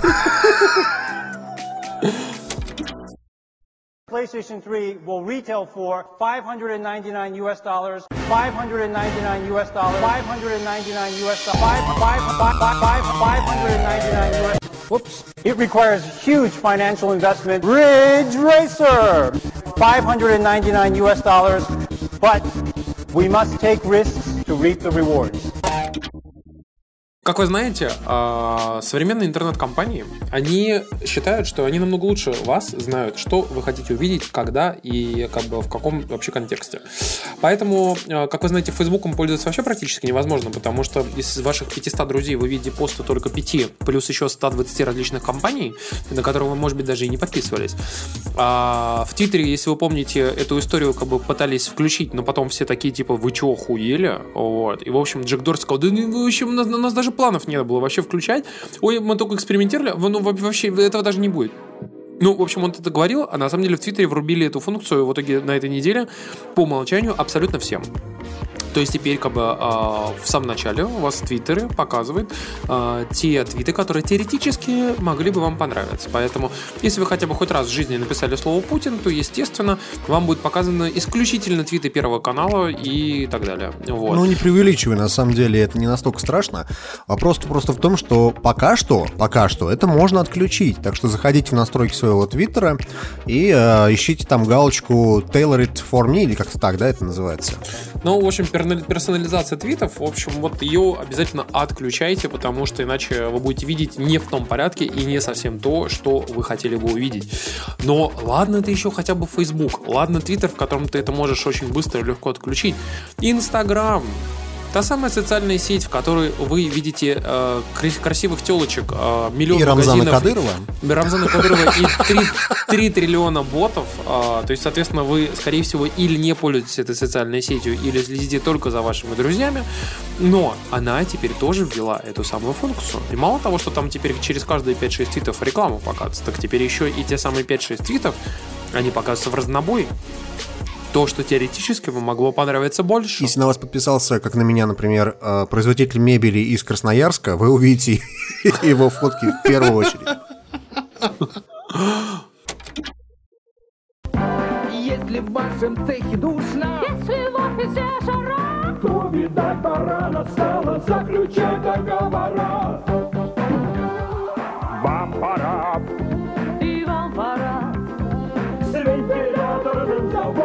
Заключать договора. Заключать договора. В прошлом подкасте мы говорили о том, что Division стоит купить. Парни, бросьте все, не покупайте. Потому что э, мы за эту неделю успели э, пройти Division полностью. Я, например, вообще задрочил полностью всю карту, поскольку э, я болел, мне было нечего делать. Э, И, в принципе, почти что себе выбил уже платину э, в Division. Но должен сказать так, что помимо того, что там очень хорошая э, скажем так, основная кампания, вот, которая с миссиями. То есть до level cap а, так скажем. Да. Игра до level cap а. Э, После этого там начинается endgame. И эндгейма в Division просто-напросто Нет. нету. Поскольку э, весь смысл эндгейма в том, что вы ходите в Dark Zone и пытаетесь каким-то образом выбить себе Феникс кредиты там с желтых мобов, или с них, например, падают какие-то определенные пушки. Потом вот вы этими желтыми, э, точнее, вы этими Феникс кредитами пытаетесь э, себе купить э, блюпринты на производство э, жел- желтых э, блядь, желтого оружия или желтых шмоток. И, в принципе, больше там ни хера нету. То есть это надоедает примерно на второй день. Но проблема в следующем, что к э, апрелю месяцу Ubisoft обещает выпустить для Рейд. Activision бесплатный апдейт под названием Incursion. Э, в русской версии, по-моему, перевели как вторжение или как-то так. Это некий рейд. Каком виде он будет, мы не знаем. И, э, в принципе, э, у нас какие-то, знаете, такие скептические по поводу него э, идеи, поскольку никаких определенных механик, которые были в той же самой Destiny, мы в игре, в общем-то, не увидели. То есть это, скорее всего, будет просто огромная миссия, в которой вы будете заходить там не в четвером, а в восьмером. Ну там, там согласись еще ведь. Тут понимаете, в чем проблема? Я сейчас тут Диму прерву, можно ли? А, Я тоже начал играть в Division, но не на холопских консолях, а на царском ПК. Ты лучше расскажи, как тебе на царском 4К ПК. 60 FPS, да? Не, на самом деле мне просто код от клавиатуры прислали новый логитековский на бесплатное скачивание. А Дарину коню, как известно. Ну так вот. Не-не-не, мне а как, как там с э, вообще... Во-первых, она отличная на ПК. Это для меня большая новость, потому что бета мне на ПК не понравилась. Они э, включили многие графические эффекты, которые в бете просто отсутствовали. А, картинка симпатичнее консольной, но не в плане восприятия, потому что по восприятию на самом деле картинки идентичные. А в плане эффектов на ПК гораздо более крутые тени. Особенно это касается всего, что происходит в объемном освещении. Это дым, это туман. И, во-вторых, в ПК-версии гораздо более такое крутое рендер освещения как такового. То есть там градации цветов идут и света. Вот. Но сама игра очень хорошо оптимизирована под мышку с клавиатурой. Как я и предполагал, интерфейс мышки и клавиатуры гораздо удобнее. А читеры? Как читерами там? А, а на, а на читеров я, кстати, не нарывался. То есть вот мы ходили с подругой в Dark Zone раза четыре, но на читеров мы не нарывались. Вот. А Я не знаю, с чем это связано, с природной честностью покорей. Вот, или с тем, что просто людям лень, но вот Или как-то то, что Division на ПК купила всего 400 тысяч человек, судя по Steam Ну, Spy. это с- Steam Spy это все-таки не все люди, купившие Division. И многие, кстати, активи- активировали игру через Uplay. Потому что кому-то коды пришли с видеокартами, и вот как мне с клавиатурами. Кому-то, кстати, это я, это я уже потом к Steam игру привязал. А кому-то, собственно, просто кто-то покупает не в Steam, а на всяких площадках по продаже ключей а там какой-нибудь платиру. Вот. А потом есть еще момент, что а, в ПКшном Division мне гораздо больше нравится стрельба, чем на приставках. Я выдвину такой интересный тезис, что изначально э, Division как шутер больше подходит к ПК. А, не слушайте Макса, он мышеё просто. Нет, нет, нет, нет, ну серьезно. Он приходит в. Destiny с мышкой, его там нагибают. У меня там нет мышки. У меня в колде мышка. Не надо. Не надо. Не бросайте мою Destiny. На колду. Вот. а, Значит, тут а, фишка вся в том, что а, помимо всех дифирамбов, что пропели в прошлом подкасте, я их полностью поддерживаю, потому что я сейчас докачался до 15 уровня, мне все очень нравится. А, Есть одна проблема здесь с Division. а, Почему там вообще проблема с ингеймом? Это кор-механика, как ни странно. Это классический cover-based шутер. Да, это такой Gears of War, я бы так назвал. на это деле. Gears of War, там даже анимация переката практически такая же. То есть суть игры укрывайся, перекатывайся. Такая классическая, ее бы стрелял. Укройся шутер, Она я их так- так называю. Да, да, да, да, да, да, да, да, да. Вот. И она работает, она работает даже на уровне тактики, потому что хорошо построена локация, а, хорошо там сочетаются способности между игроками. Скажу даже больше, там даже АИ очень хорошо построен. да, Там неплохой искусственный Он интеллект. тебя это реально правда, будет оббегать, правда. обходить там и прочее. То есть там клево, но это классический ТПС. И там нет кнопки прыжка. Ну, Да, Вот. не и, ну вот, ну и, и с, этой, с этой точки зрения, мне кажется, в плане рейдов не сильно покрутишься. Потому что в Destiny все-таки была техника. В Destiny есть вертикальный геймплей. А в Destiny есть а, такой момент, что там есть такое понятие, как щит. Например, да, не только твое здоровье, еще твой щит, еще твои обилки, еще гранаты там не кончаются, это все-таки обилка и т.д. и т.п. И поэтому мы говорили, что типа Division больше RPG, чем Destiny, но, как показал endgame, наверное, все-таки Destiny больше RPG, чем Division. Ой, да come on, Макс, ты 15 уровень докачался. Какой endgame? Нет, нет, нет, нет, нет, нет. Ну вот, а, понимаешь, ну вот возьми даже самый первый рейд в Destiny, да, который появился Ну. э, на Кроту. На Vault of Glass. Vault of Glass, пардон, пардон. Vault of Атион. Конечно. Вот, Атион, да. Вот, а, там jumping элемент, там обилочный элемент, там элемент, связанный а, с тактикой разных классов, а понятие классов вообще в Division Здесь, отсутствует здесь все то же самое. Я тебе Нет, прям нет, могу нет. контраргумент всего, чего ты только что сказал. Смотри, смотри, Тимур, здесь нет понятия классов, здесь есть понятие то, что ты какие ты шмотки на себя одел. Либо ты одеваешь шмотки на ДПС, либо ты одеваешь шмотки на танка, либо ты э, одеваешь шмотки на тек, и у тебя откатывается очень быстро твоя ульта и все твои Всё перки. правильно. Но только при этом у тебя, например, как бы, если ты суппорт, как бы, да, то ты бросаешь турели, лечишь там, еще что-то такое делаешь. Если ты танк, короче, то ты, Нет, ты, ты делаешь на дамаг. что вы, что вы с механикой Gears of War в плане рейдов не покрутитесь сильно, будь вы даже гениями геймдизайна. Ой, да хуй, То хуй есть там, у вас нормально будут можно. Длинные, длинные миссии, но э, джампинг пазлы отпадают. Я на 100% уверен, что вот Incursion, рейд, да, который будет Division, это будет одна длинная большая миссия, может быть рассчитанная на большое количество человек, там не на 4, а на 8, на 10, на 12 и так далее. На 6, наверное. Да. Где выйдет один босс, и это будет такая губка для пуль, в которую ты будешь стрелять Вертолет. полтора, полтора, блядь, часа, да, как последний босс Division. Ты знаешь, я думаю, что, скорее всего, это будет как раз-таки как, как последняя миссия. Это может быть три босса или четыре босса, как бы, и так далее. То есть это, грубо говоря, поэтапное Ну, прохождение постепенно суть этой вся в том, истории. что такого diversity, как э, рейдовые мероприятия в каком Guild Wars 2, Destiny или э, даже World of Warcraft, прости господи, все равно не добьешься. Там нет техники, кстати. Механи- не механики, скажем так, очень простые Да. на самом деле. То есть Очень укройся, простые. Они стреляй, работают, но они разбегайся. простые. Да. Да, А, да, да, да, Тут да. на самом деле еще момент такой, что Incursion выходит в апреле, хотя с момента релиза игры прошла там всего неделя, или сколько там, полторы недели, да, прошло?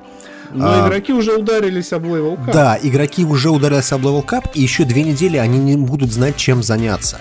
И как раз к выходу э, Incursion, к Destiny 12 апреля выходит довольно большой апдейт, который добавляет новый PvE-контент, в том числе новый страйк, новые шмотки и увеличивает Level Cup. И я думаю, что какая-то часть игроков от Division просто уйдет обратно в Destiny, поскольку э, ну, между этими ММО сейчас фактически поделен рынок на консолях. Поскольку э, про третью ММО про TES онлайн почему-то не принято в хорошем Либо ключе. хорошо, либо ничего. Да, не принято в хорошем ключе о ней вспоминать. Э, Тем не менее, она есть, парни. Я в нее даже играл один раз на Xbox. Ну, кстати, есть вполне успешная на консолях Final Fantasy 14, надо справедливости ради сказать. Но это вообще MMO-MMO. Слушайте, ну я э, вот вашу тут идиллию по поводу засирания Division э, вынужден разбавить э, следующим образом. А, level cap а достигло ничтожно малое количество игроков. Ничтожно малое. То есть Дима, и очень, ты очень... ничтожество. Ты слышал, он назвал тебя ничтожеством. То есть, а, если вы посмотрите процент а, трофеев на PS4, то вы поймете, что 30 level достигли там что-то типа, ну, минимум меньше 15%. Это точно, в 100%. А, в общем, а, что я могу сказать, что как бы даже до 30 уровня далеко не все добрались. А те, кто добрался до 30 уровня, как бы там как раз-таки эндгейм в этом плане, он довольно неплохой. Он просто не подходит для задротов, которые сидят дома и играют без перерыва, как бы, да? Я понял, все, посыпаю голову пе- пеплом и ухожу. Нет, ты просто понимаешь, когда ты сидишь дома, ты сидишь, играешь, играешь, играешь, играешь там 7 часов подряд, один день, второй день 8 часов подряд, потом 6 часов подряд, потом опять 8 часов подряд. Естественно, что за 50 часов ты пройдешь ощутимую часть контента в игре. А если ты умудрился за неделю поиграть только 15 часов, то ты еще не прошел эту самую ощутимую часть контента. в У меня наиграно в Division 72 часа. Понимаешь, вот как бы 72 часа. Вот я тебе могу сказать, что я играл много в Division, но я не отыграл столько много, как ты. Понимаешь, я собрал только 50%, где-то там 60% коллектиблов на карте. Я а, умудрился купить только два blueprint а. Я умудрился из Dark Zone а, получить только 34 уровень. Два раза умерев сегодня в Dark Zone, я потерял два уровня. Да, кстати, Я- а вы не сказали про Просто эту смотри, механику. Просто Я- стойте. мы эту Нет, механику стой. обсуждали в прошлом подкасте. Ну, Нет, come on. люди, люди должны знать. Потом у нас спрашивают тупые вопросы. Нас спрашивают тупые вопросы, а я должен им обязательно ответить Пацаны, и сказать. пацаны, окей, окей, сейчас опять будет Division подкаст. Давайте отбежим в сторону Нет, Destiny. я должен думаю- сказать, вот Нет. ты- я понимаю, что тебе Нет. хоть, я понимаю, что ты 15 уровень, ты срать ебал Dark Zone, как бы, но нас слушают люди, которые играют в Division, и которым нужно это знать. Понимаешь, как бы, а ты на своем ебаном ПК играешь с одним единственным человеком. И у тебя даже не то, что читеров нет, у тебя вообще никого там нету, когда ты На заходишь в 15 Dark уровне у тебя перков половины нет. Да какой половины? У тебя 90% перков нет, кстати. В Не общем, забываем там. И ну, ульты нету, Макс, у тебя ульты нету. Не знаю, у меня есть турель, мне пока хватает. Другой вопрос, что... Мне напоминает а, Максим, знаешь, этого чувака из Каноба, который написал, там, помнишь, про этот, про Destiny, про дополнение, сказал, вот я, все ничего- поиграл. нич- ни- ничего пока вообще не пишу. Я пока говорю впечатление на 15 уровень. Теперь смотрите. а, На самом деле, самое классное во всех этих новостях, то, что Destiny ожила. Да, очень вот, вот это вот мне очень, очень, я очень доволен на самом деле. Я уже думал Destiny вообще нахуй удалить. Вот, на самом деле у меня действительно возникало такое ощущение, что базовую игру оставили брошенкой до анонса сиквела. Так и есть. А, это было бы очень... ну, Это было бы очень грустно, потому что Так все не равно было бы, core оно механикам- так и есть, понимаешь, Destiny брошено. Для нее выпускают контент после того, как э, последние три месяца муссировали адские слухи о том, что Destiny мертва, мертва, мертва, мертва, мертва. И они такие, блядь, блядь, сука, пиздец, Destiny-то мертва, что ж делать-то? А мы что-то должны сделать? Типа, ну да, мы должны что-то сделать. Ну, давай, да, да, давай. Давайте- подождем давайте анонсов, ёбнем. Потому что дата, да, да, дата, дата майнеры и еще кучу всего интересного там раскопали. не Максим, анонсировано. Понимаешь, они пришли и как бы сказали, окей, вот вам, блядь, говнострайк, как бы, да, который хуй знает, что там еще будет. И вот вам, и вот вам предметы, те же самые, которые Суть- были уже суть- внутри суть игры. Вся, суть вся в том, что а, если они будут дропать по такому патчу в месяц, и А они не он будут. будет бесплатным, А они не Посмотрим. будут. Я тебе утверждаю, вот, гарантирую а, тебе. это, это, это, это будет весьма неплохо. Вот, вот и все, что я хотел сказать. Так, пацаны, быстро про Division, про Endgame, потому что это важно, это реально стоит упомянуть. Дело в том, что Endgame Division строится на том, что вы зарабатываете специальную валюту, так называемые Phoenix кредиты. Они вам открываются после 30 уровня. Phoenix кредиты вы получаете в daily челленджах. Это daily миссии, три штуки, которые вам, как бы, соответственно, каждый день обновляются. И они тоже доступны только на 30 уровне. По сути, вы перепроходите обычные миссии, как это происходит в Destiny и во всех других подобных играх э, массовых, где вы просто-напросто проходите одни и те же миссии, как бы, но как бы нам чуть больше сложности. Вот и все. Warcraft. Вы да, вы зарабатываете, вы зарабатываете спецвалюту. На самом деле, EverQuest спецвалюту вы тратите на чертежи для того, чтобы сделать себе клевые как бы различные там предметы или купить эти предметы. И второй вариант это вы зарабатываете э, так называемые кредиты э, Darkness Zone, в которой как бы, вы играете в PvP, по сути, но при этом э, есть интересный момент. Дело в том, что для того, чтобы купить те же самые блюпринты, которые сделаны э, как бы, вот, как бы за Phoenix Crate, вы можете купить просто проходить синглплеерные миссии, вам нужно достичь 50 ранка Darkness Zone. Чтобы его достичь, вам нужно играть очень-очень-очень много в Darkness Zone. Тимур, ну И сам- какой мудак будет это делать? Вот скажи мне. Вот э, обычный человек не будет фармить 50-й level Dark Zone. Слышь, ну я 30-й думаю, что... ты, блядь, еле Ты нафармил знаешь, недавно. я ну, думаю, что уч- участники кек-чата, а ос- особенно Рома Турбоморов и наши остальные друзья из него, они вот как раз его очень быстро наколотили себе. И вот они как раз-таки умудрились себе накупить эти штуки, но они действительно в меньшинстве. А я еще поясню. Дело в том, что если вы достигаете более-менее нормального уровня Darkness Zone, например, 35-го какого-нибудь, одна единственная смерть Просто тупо, вы, вот вы вышли, вас моб убил какой-то. Вы, у вас отнимается один уровень. При этом вы этот уровень качали до этого там полтора часа. Вы реально- Ubisoft уже сказали, что э, это все починят, поскольку количество PvP, вот именно составляющей в Dark Zone, нулевое.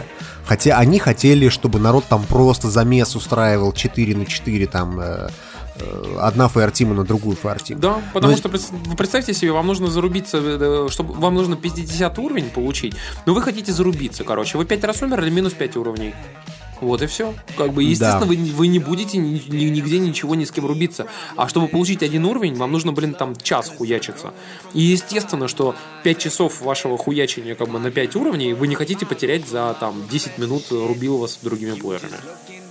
Короче, в итоге весь спич Тимура сводится к тому, что в Division надо задрачивать и задрачивать, задрачивать. Чем это отличается от того, что я сказал, что endgame а там нет? Его просто нет, Тимур, понимаешь? Нет, он нет, там нету есть, никакого ты, смысла это ты делать. его не воспринимаешь, как бы, вот и все. Смысл есть, endgame есть. Вопрос просто в том, что или вы его задрачиваете, как вы задрачивали Destiny, например, потому что если не задрачивать Destiny, то вы заканчиваете играть, там, обычно достигнув какого-то определенного уровня, как многие люди писали в рецензиях, типа, ты достиг там 25 уровня, 40 уровня, и, и все. Смысла нет Ну, дальше правильно, продолжать. ты, ты- ты прошел на сюжетной миссии и до свидания. Да, Ладно, давайте, давайте и есть. закончим, закончим эту э, историю про PvP и PvE дрочильни. Изба дрочильня, да. Скажем, скажем следующее. Парни, вы никогда не задумывались, почему все эти игры на букву «Д»? Жанр такой. Хорошая шутка была на Reddit. Чувак, там сказал, типа, что my, my wife is calling this game the divorce.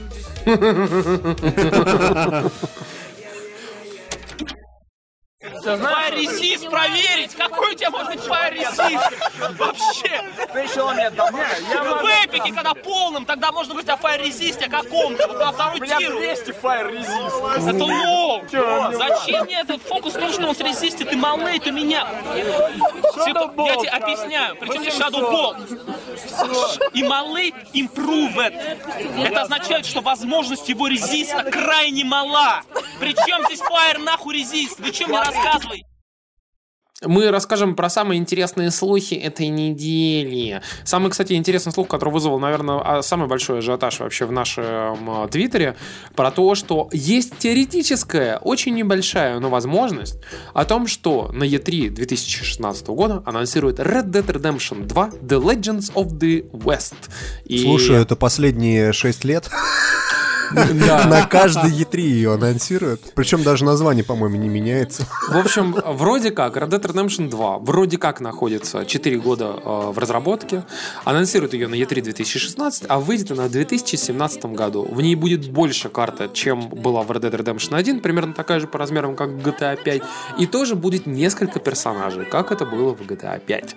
А, это все, что известно по слухам про Red Dead Redemption 2. Делите на 9000. Естественно, вам должно быть посрать.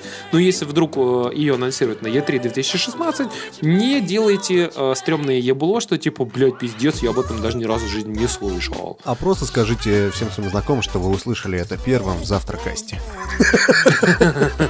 Второй слух, который взорвал интернет, как это модно сейчас писать в некоторых изданиях, это то, что Sony якобы, как разнюхали Катаку, анонсирует PlayStation 4,5 или так называемый PlayStation 4K э, с упором на 4K гейминг. Ну там не совсем они анонсируют, они вроде как приходят к разработчикам и говорят, что вы да, знаете, но самое чуваки, интересное, да, что сейчас на Гафе в процессе записи выскочил инсайдер, который в прошлом году слил The Last Guardian и говорит, что эта ревизия выйдет аж чуть ли не в конце этого года.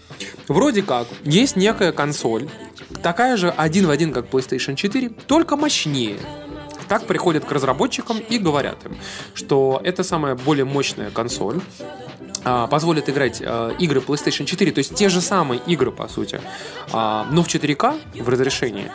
И при этом она позволит играть а, в пример, ну, то есть в том же самом виде, как вы сейчас видите обычные игры на PlayStation 4, то есть вполне себе такие красивые, симпатичные, с кучей классных эффектов, но в VR. То есть э, они будут выглядеть так же в VR, как бы, как вот сейчас какой-нибудь там Division или там The Order, например. Потому что в текущем виде PlayStation 4, естественно, VR, как мы уже сегодня объясняли, по там 60-120 FPS на два глаза в разрешении 960 на 1080, она не сможет никогда в жизни выдать вам э, игру а там Order, как бы. И это будет как бы более, намного более простые игры как бы по графическому содержанию, а, а вроде как новая ревизия позволит вам видеть то, что вы сейчас видите в обычных играх на PlayStation 4, но в VR. Ну, в общем, самое главное, что слух немножечко странный, и э, Катаку на самом деле достаточно доверенный сайт в плане утечек, мы не раз в этом убеждались. А, но, и мы, кстати, болтали со Стивеном Татил на эту тему в другом подкасте, который был связан с, каш с кошаками. А другой вопрос, что а, вообще вся информация, написанная автором, очень сильно напоминает некий испорченный телефон. А, потому что речь ни в коем случае не идет об апгрейде вашей приставки. Его просто некуда ставить в PlayStation 4. Да, это будет некая новая консоль все-таки. Это будет некое новое железо. Если оно, как уверяет этот инсайдер, появится до конца года, то, скорее всего, это просто будет ревизия PlayStation 4 с HDMI 2.0 и поддержкой стандарта 4K HDR для видео.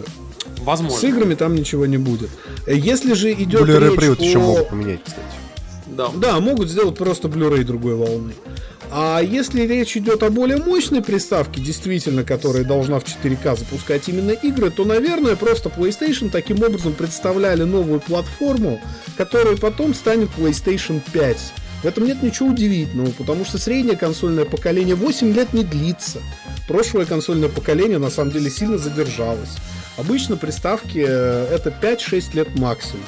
И на третьем году жизни консоли логично, что компания начинает знакомить разработчиков с тем, как она себе видит следующее поколение, которое надо вообще-то уже выпускать через 2-3 года. Я думаю, что Sony в этом плане, кстати, не дураки, а, как и, я думаю, Xbox тоже как бы в этом плане, хотя Кстати, у, них, да. у них там странно, конечно, сейчас история, но я думаю, что Sony уж точно как бы вполне понимает, что для того, чтобы минимизировать вообще как бы всячески а, затраты как свои собственные, так и затраты разработчиков, им достаточно сделать практически идентичную платформу а, с идентичными Аппаратную. Инструментами, да, как бы, которая просто там, грубо говоря, мощнее там в 5 раз. Вот и все. А, И очень хорошая аналогия, если вы хотите понять, о чем мы говорим, станет, например, iPhone или iPad. Вы купили iPad 2, а потом перешли на iPad 4. Все то же самое, но мощнее. Да, и, грубо говоря, та же самая ваша игра, которую вы там играете, какой-нибудь там э, ММО или там просто какой-нибудь хороший там т- 3D, там Modern, Modern Combat, знаете, есть такая... Division. по- Э, Не, ну, допустим, вот э, есть, поде- подел- Destiny. по- есть такая поделка Modern, а, по по Modern Warfare, называется Modern Combat от Gameloft. И там, на самом деле, вот есть, например, Modern Combat 2. Modern Combat 2 идет на, там, допустим, iPad 2 и идет на iPad Air, да. На iPad 2 она там в 1024 на 768 рендерится. Выглядит себе не, вполне себе неплохо, да. Потом она идет на iPad Air и рендерится в разрешении там 2048 на 1536, да, то есть 4 раза более, в большем разрешении. Может быть, даже дополнительные эффекты какие-то еще есть и так далее. Но это практически идентичная платформа, и это идентичная игра, которая запускается на двух, э, как бы там, совершенно практически одинаковых устройствах, которые просто одно другого мощнее. Вот и все. аппаратная и программная платформа пр- практически одинакова. Вот. И мы подозреваем, что э, как бы для того, чтобы упростить себе задачу, я думаю, что и Sony, и впоследствии, я думаю, что и Microsoft тоже пойдет этим же путем. Их э, просто такие, так скажем, э, э, консоли, они будут э, просто идти этим путем. Вот и все. Правее, по ребрику. Показываю поворотник. Вставай на тормоз. Сейчас царапнем, тормози. Тормози, мать твою! А! Дура! Блин, тормози! Поздравляю. Помните видео, где э, несчастного робота унижает человек? Швабра его бьет, отбирает коробку у него и прочее, прочее. Да, или, например, Наверняка пина- видели. пинает, как собаку Или- вот такое. Да, и, в общем, fuck, компания Kevin? Boston Dynamics, которая делала этих роботов, она принадлежала а, последние лет, так, наверное, 5 или 6 компании Google, которая теперь Alphabet, напоминаю. И теперь Так э, вот- Boston Dynamics выступил в роли той самой собаки, которую пнули. Да. Короче, Alphabet а, в лице Google реш- решили да. продать Boston Dynamics. И по слухам, их покупает то ли Amazon, то ли Toyota. У Toyota есть свое собственное подразделение, которое одно время занималось робототехникой. У Амазона такого подразделения нет. Тем этот слух интересней, поскольку Amazon давным-давно э, следит за э, возможностью э, как-то м, роботизировать свои собственные склады. Как мы знаем, что у них там, например, есть специальные роботы, которые возят коробки и автоматически их устанавливают на складе. У Амазона есть, эм, как они называются, дроны. Дроны, которые разносят посылки. Короче говоря, Amazon, вот как раз э, Boston Dynamics может помочь Амазону в плане того, что какие-то робо- роботы, которые таскают коробки, которых можно пинать и отбирать эти коробки у них. Может быть, они будут очень интересны. В любом случае, компании Boston Dynamics сказали «до свидания». А, Министерству обороны США роботы не нужны. Google а, роботы не нужны. Они Ну, нужны там основная причина а, таскать заключается- коробки, парни. Причина следующая, как бы основная. а, Снейк? Снейк? Снейк? Вроде как основная причина заключается в следующем, что Boston Dynamics не смогли за все это время представить ни одного э, конкретного применения своих собственных роботов и как бы превратить их в продукт, несмотря на то, что им Google давал задачу, типа, что вот как бы у вас, окей, есть собака, ее можно пинать. Что делать-то с ней вообще? Окей, грузы для военных, понятно. А как бы как продать ее людям обычным? На что Boston Dynamics сказали, да пошли вы нахуй. И, а Google такие, ну подождите, подождите, ну как бы мы же компания, там продукт туда-сюда, Boston Dynamics, чё? Чё, блядь? Какой продукт? Ну и, короче, в общем... э, И дальше пинать робота и пошли, дальше да? пинать роботов пошли. В общем, они, они немножко не, не сошлись во мнениях в плане маркетинга, и в плане того, как э, по- подавать свои продукты, и что, что с ними делать, и какое вообще применение им искать. Потому что Boston Dynamics больше как бы про науку и больше про какие-то истории, а Google вот такие вот, а Google как бы больше про все-таки продукты. И вот они не сошлись, и поэтому Google сказали, что типа, чуваки, ну как бы, типа, идите дальше пинать собак. Но только уже не, не- с нами. На самом деле, э, наверное, разработки Boston Dynamics могли бы э, заинтересовать э, ученых, которые в Японии уже пять лет спустя после аварии разбирают последствия аварии на Фукусиме, на атомной станции.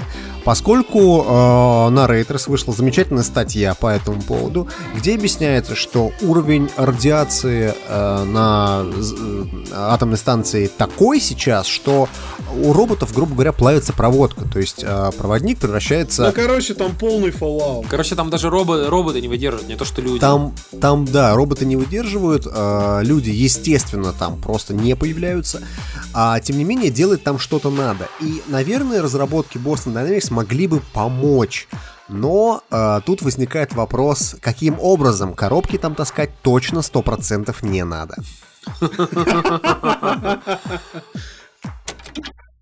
Заполни анкету и напиши автобиографию. А как ее писать? Когда и где родился, кто родители, где учился и так далее. В общем, кратко опиши свою жизнь. Написал? Я родился в провинции Лангедок в 1668 году. Мой род, хоть ныне и обедневший, принадлежит к одним из самых славных и древних семейств королевства. Ныне, расставшись своими дорогими родителями, дабы послужить Отечеству на поле брани, прошу зачислить меня в роту черных гвардейцев Его Величества. Пиши снова. Я пошутить хотел. Я понял. Ну и ваша любимая рубрика Бухлокаст, Бухлокастюшка. Да, потому что если вы, будете смеяться, но, чуваки, реально, а, мы получаем огромное количество отзывов от вас а, в iTunes, в почте, в Твиттере, там, во Вконтакте. Мы везде получим от вас отзывы. И практически 80% отзывов говорится о том, что спасибо, что посоветовали такое-то пиво. Спасибо, что помогли мне нажраться классным пивом в следующее воскресенье.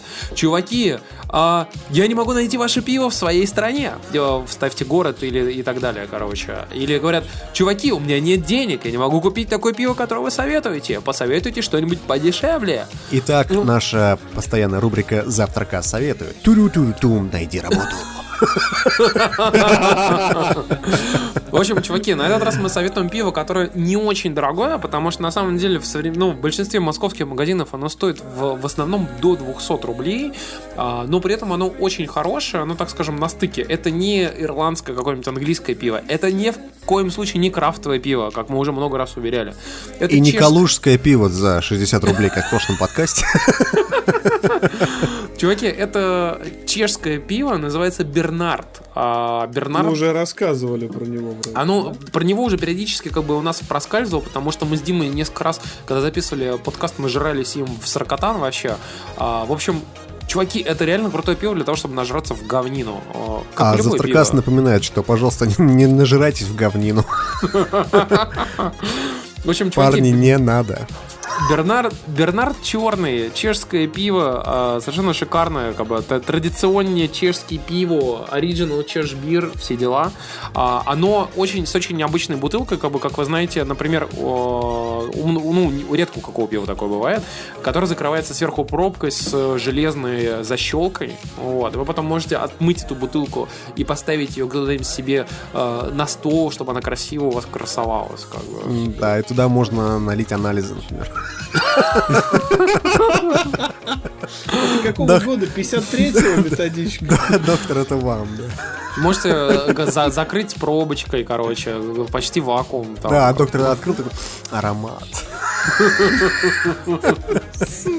Дима, сразу- я, знаешь, вспомнил анекдот, который в детстве слышал. Знаешь, там, типа, когда чувак, типа, анализы там притащил, а, такую огромную трехлитровую, короче, банку мочи. Ему говорят, Чукчу вы бы еще, был, вы бы еще, вы бы еще чемо- вы бы еще чемодан говна притащили. Он говорит, как знал, как знал.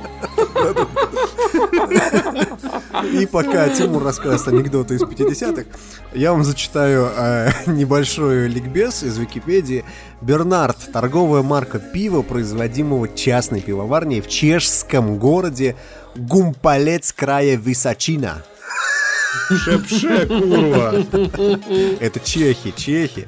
Торговая Какая марка, разница? торговая марка названа по фамилии одного известного основателя Станислава Бернарда. А история марки началась в 91 году, когда три чешских предпринимателя возобновили производство пива на Гумпалецкой пивоварне, которая еще была основана еще в 16 веке. Не, впус, не впускать с Максима.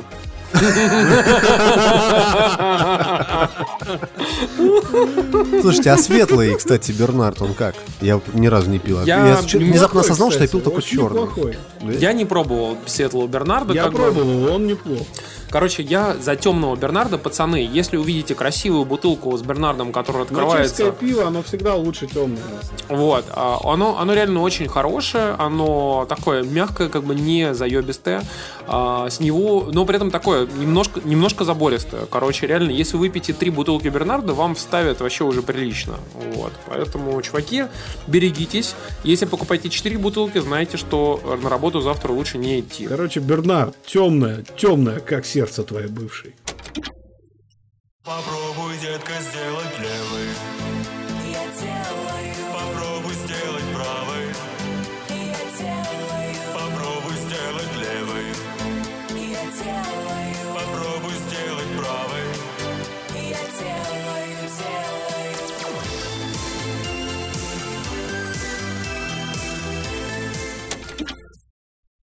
Следующий подкаст мы обещаем записать трезвыми. Я? Ну, у нас опять ничего не получится. Я не а потому- обещал. В общем, пацаны, а, спасибо большое, что вы нас слушаете. Это был 13 выпуск, он, естественно, знаковый. Он получился длинным, но э, мы постарались рассказать э, много интересного про VR, потому что, если честно, э, я особенно это заметил по своим многим знакомым людям, которые, казалось бы, следят за игровыми новостями, и вообще в целом, как бы так примерно понимают, что происходит на рынке. Но люди вообще не одупляют, что происходит вообще там, типа, вот в частности. Например, у наш один там друг Андрей Юникот, как бы он э, э, вроде следит за новостями, вроде все понимает, ссылками делится, а даже не знал, зачем нужен процессинг-блок в там PlayStation VR. Я, Вот. я Что- тоже не знал, хотя Тимур мне объяснял в подкасте неоднократно. Ну, вот понимаете, то есть, э, то есть люди реально не следят за такими вещами. Мы надеемся, что мы вам по- постарались сегодня объяснить максимально все доходчиво и что у вас будет возникать как можно меньше вопросов. э, а, как бы мы как бы, ну, Одна наша рассказать. подруга недавно купила Xbox. Ну, теперь она не наша подруга, это называется. Ладно, а Макс играет на ПК. Фу. Распадается подкаст на глазах. Да. Покоёбы да. по каёбушке. А знаете, кто во всем виноват? Конечно же, те люди, которые Марио Бой, которые нас хуесосят в Твиттере. Есть для нас, э, я, я вот честно скажу, у нас есть хейтеров э, в нашем подкасте, наверное, процентов там 3 аудитории, но они такие прям э, вот прям вот хейтят вообще по полной программе. И э, Слушай, а ты знаешь, ты знаешь, это вот э, старая-старая идея, то, что люди, которым все нравится, они вообще, в принципе, очень редко высказывают э, пожелания, типа, да, вы там молодцы, парни, делайте, да, я там мне нравится, я слушаю. А те, кто хейтеры, они заинтересованы в том, чтобы тебе что-то высказать, понимаешь? Поэтому мы получаем на почту, например, больше негатива, чем позитива. Слушай, ну при этом тоже то количество писем, которые как бы мы посмотрим э, позитивных, к- то количество отзывов, которые мы смотрим там в iTunes. причем, то есть люди понимают, что они это пишут, по сути, как бы в никуда, и никто не знает, кто это написал и так далее. Может быть, даже одни какие-то наши хейтеры, например, там в Твиттере нас хуесосят, да, а потом пишут нам, типа, чуваки, вы молодцы, продолжайте, там, в том же духе и так далее. А, так или иначе, круто же, что огромное, реально огромное количество людей пишет, что, типа, блин, как же классно. Вот. И я думаю, блин, мне реально вот там сердце прям теплотой наливается. Я думаю, чуваки, вы классные. Спасибо большое, что вы нас слушаете. И э, мы вот продолжаем, да, пока будут силы стараться А, записывать. Тимур, Что? ты пропал сейчас куда-то? Или ты Макс пропал? Макс Нет, пропал. я тут. Бля, ты прорвал, при, прервал мою речь, пидор, как бы. Я такую хорошую речь говорил. От- Я от вообще не души. слышал И на этой, вот, вот и на этой радостной ноте, Да, от дружеской любви, Компания- я предлагаю закончить Компания наш Microsoft нам гадит в скайпе, сука такая. Поэтому следующий подкаст мы будем писать с помощью компании Alphabet. Да, посмотрим. Hangouts. Но, чуваки, спасибо, что вы нас слушаете. Подписывайтесь, хуисывайтесь э, на все, что можно. Ставьте нам... э, Ставьте райки. Ставьте райки, пятерочки, 5 звезд, 5 с плюсом не забывайте в Одноклассниках ставить. Э, Мы в Одноклассниках тоже сделали э, отдельное сообщество, обязательно его ищите. А, Кто ищет, тот всегда найдет. Ладно, пацаны, пока-пока. Пока. Давайте, да. До следующей недели.